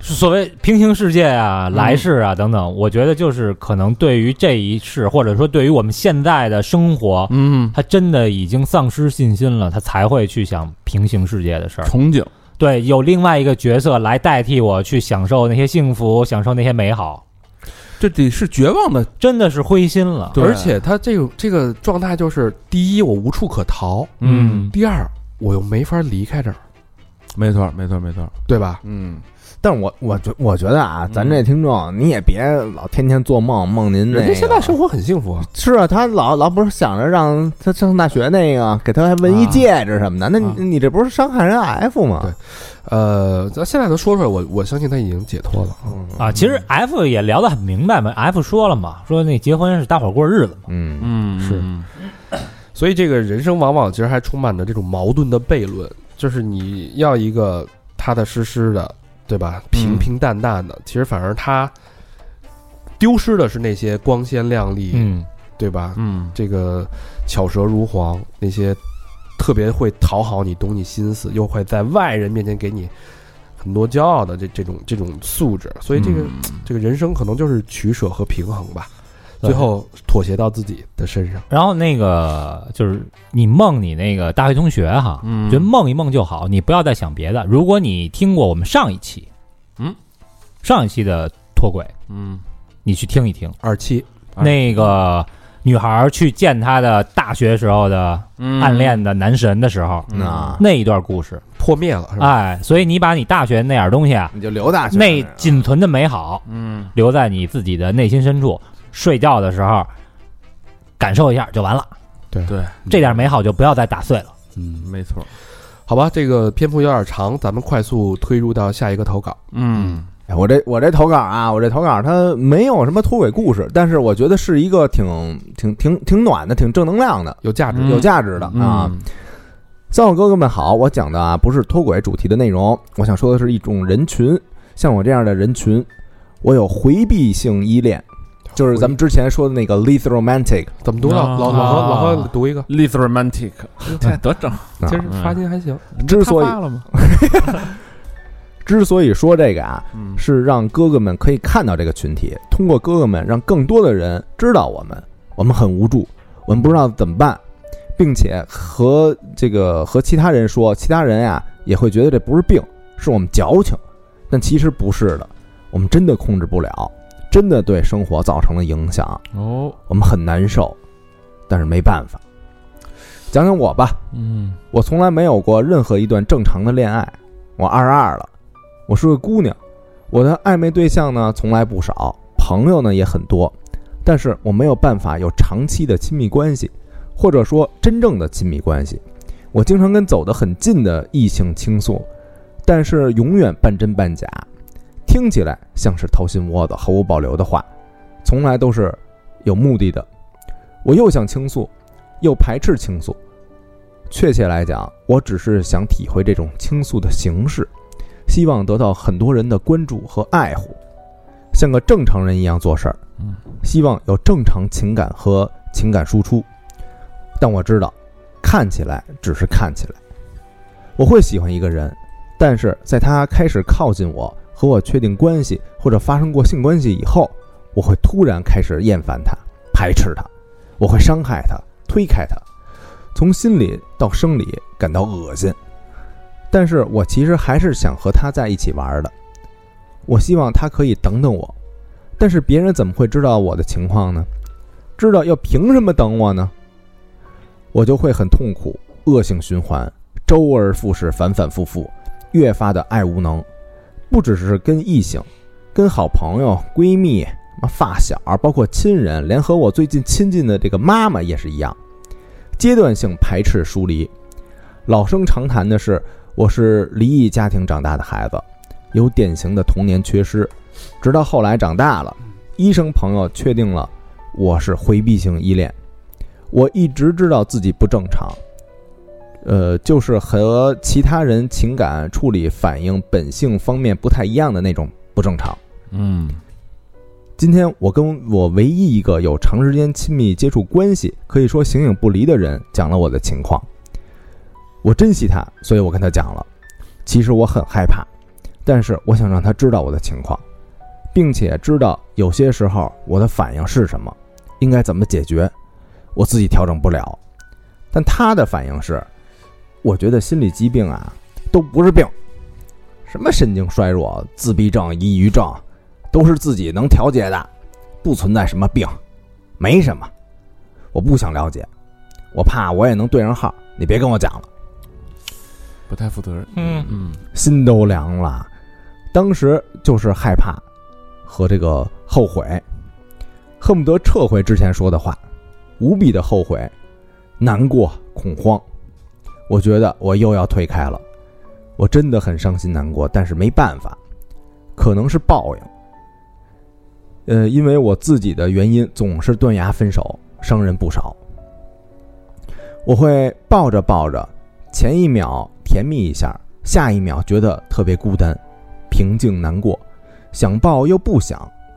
情绪突然冰点，会忘记感情上伤害我的人叫什么，是谁，发生过什么。我不记得我前任们的名字和样子，我不想这样，但是好像没人能帮我。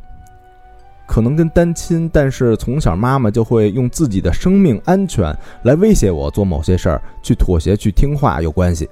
啊，嗯，当然不是什么伤天害理、伤我的事儿，只是不能沟通，又一直把他生活情感上的情绪问题啊都给到我，我又不懂得处理，不能消化，更别提用死去威胁我，我受不了。之所以跟三好哥哥们说了这么多，是想通过哥哥们啊，让更多的人知道，我们真的很难受、很痛苦，但是我们控制不了。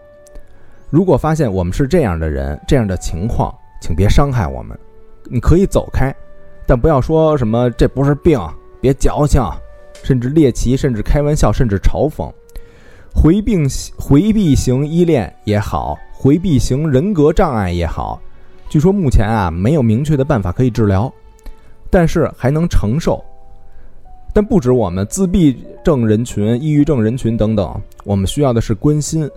不能关心也别说什么小小年纪也没经历什么，有什么病，这都是矫情，心理上的、精神上的都不是病，就别说这样的话。嗯，当然，如果哥哥们真的做了这个选题，真的，呃，有人发现自己身边的伴侣、朋友、亲人是这种情况，如果可以。如果足够在乎，可以去什么知乎、百度、豆瓣啊，或者就翻译一些书籍，了解我们，了解该如何应对和帮助我们，或者只是陪伴，就别二次伤害了，因为伤害的够多了。说给你听是足够在乎，这个回避型孩子把自己扒开给你看的在乎。再有，就是如果以为人父母，在孩子还小的时候，一定要给他们适当。有足够的爱，这是一个人一生的问题。孩子长大了，即使有问题，受很多的伤害，父母大概也都不会知道了。啰嗦的有点多，三好祝好。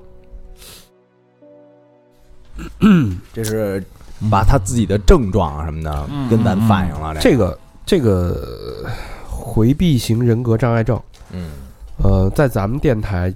投稿过程当中，我印象中这是第二次出现。嗯，对，哎，第第三次了吧？我记得是第二次或者第三次，啊所以它不是一个小众，对的，已经不是一个小众，这个几率已经很高了。对，但是呢，它相对小众。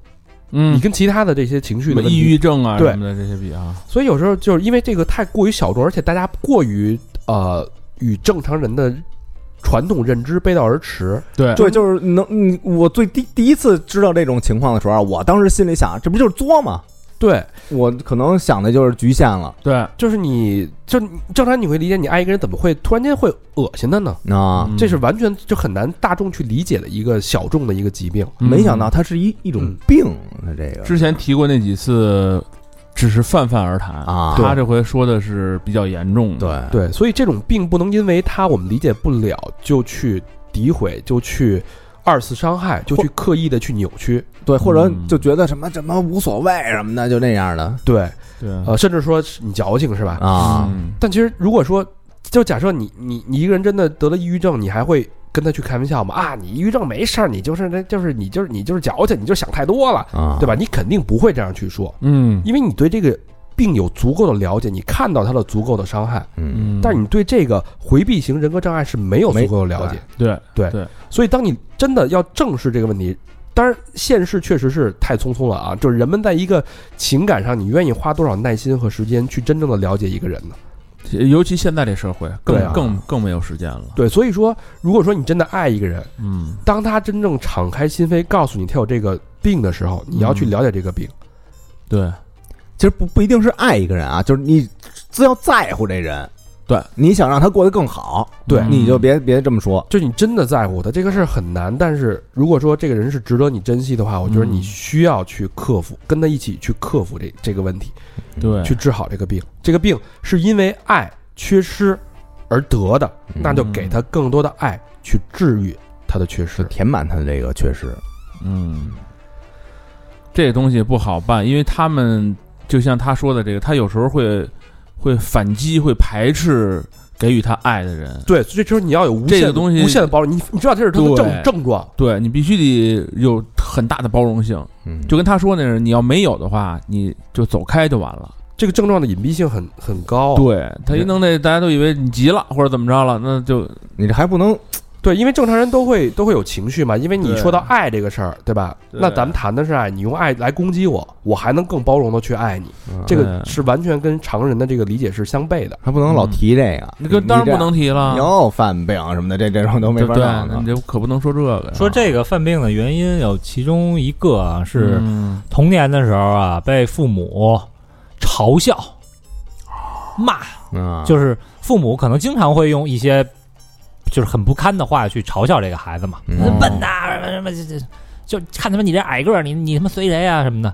哦，这种孩子长大了以后呢，就是他不会面对这个这个这个这个爱，叫什么好话，积极的东西。哦，被夸。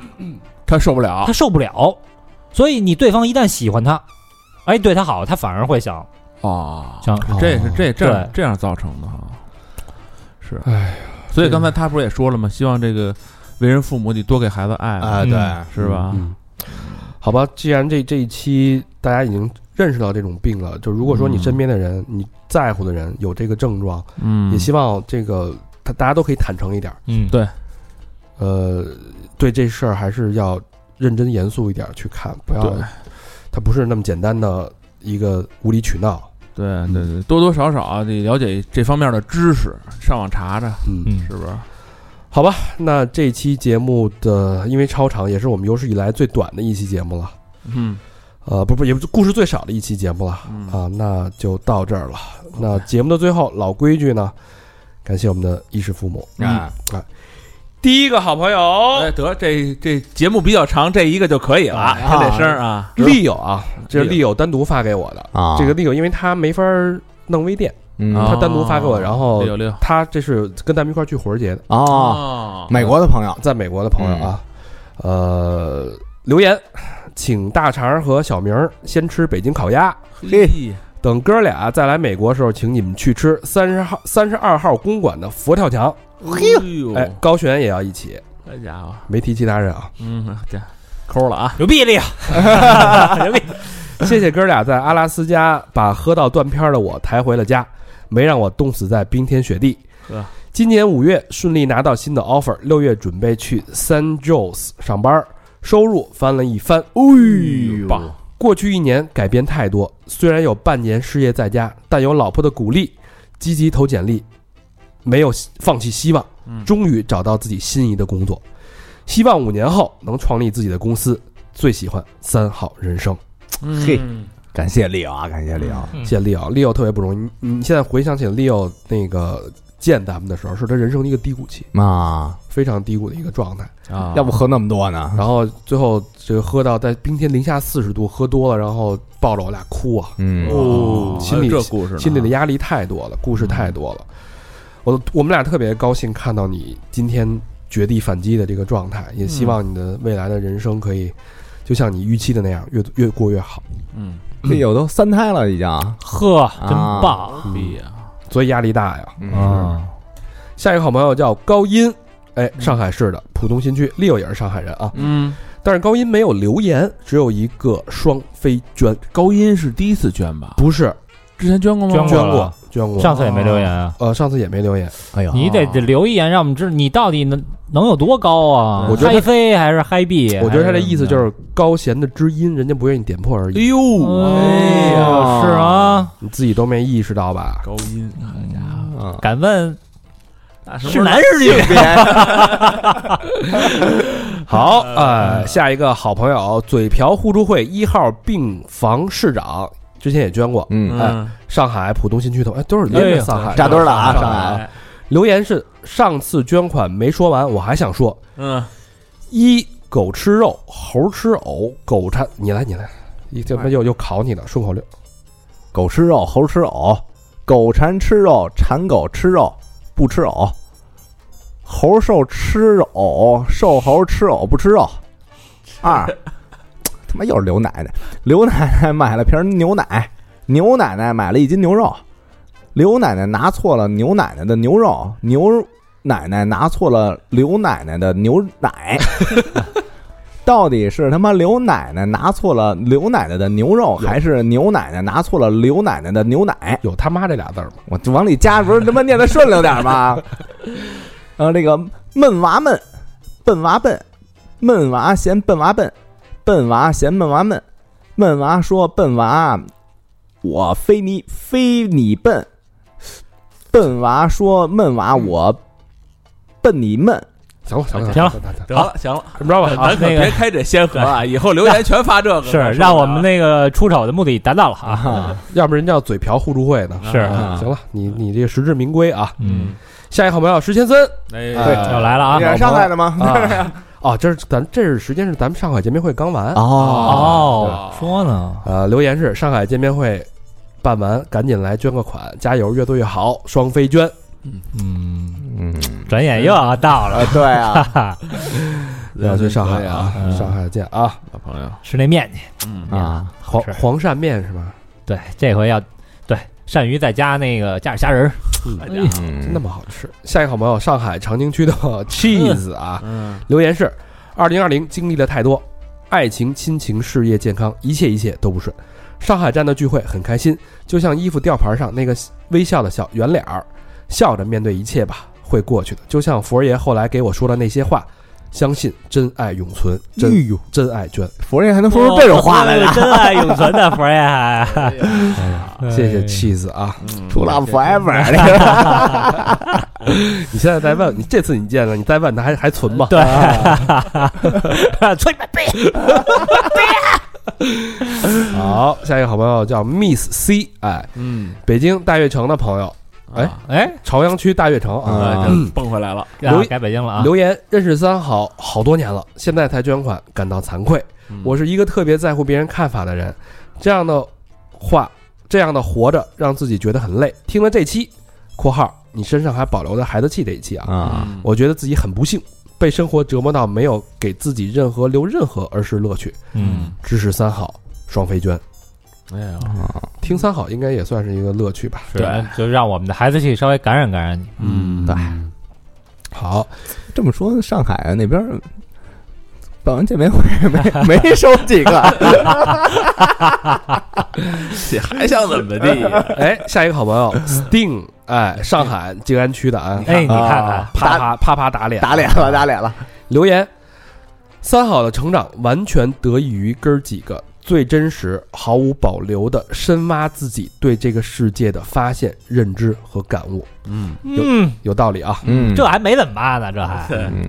感恩能在四年前跟三好结识并成为最要好的朋友，感谢长儿哥、老何、高老师、小明老师、佛儿哥、魏先生，嗯，感谢过往的选题与嘉宾，愿三好越办越好，Sting 上双飞娟两个，哎呦，Sting，行行，哎呀，这感谢 Sting，这也是走了心了啊！是警察乐队的嘛，毕竟是，是 见面会之后啊，嗯嗯，好，下一个好朋友叫悦客小李，嗯，广东佛山市的啊。对不起，我没法留你的微信，因为这个这个产品是无法那个打广告的啊，因为广告法啊。哎，这这是不是之前说过？上期也有一个是那个，还是他吧？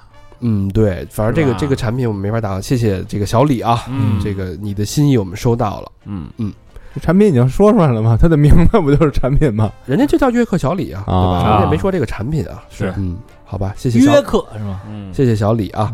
下一个好朋友叫羡羡老师，哎，浙江省宁波市的朋友，真爱娟没有留言。哎，老师，老师，哎跟你同行也老师不会不会是那数学老师吧？羡羡怎么回事？陷进去了，啊，怎么就不说话呢？好，最后一个朋友叫丑青年，上海的朋友，嗯，闵行区留言是第一次捐款，最近情绪比较烦躁，刚被骗了钱。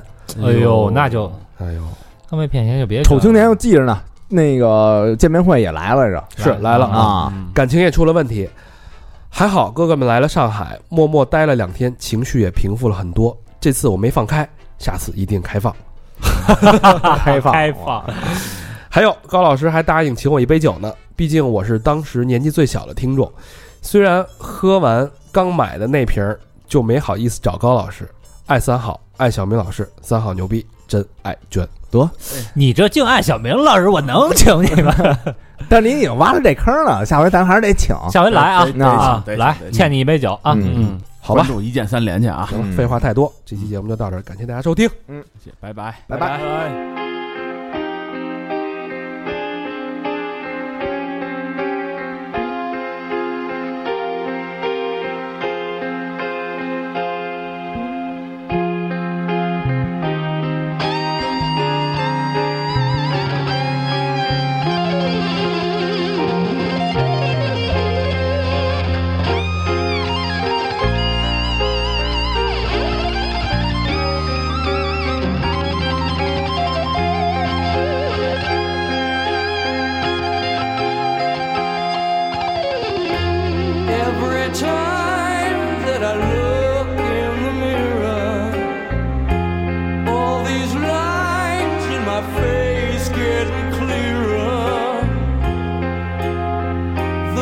just as good.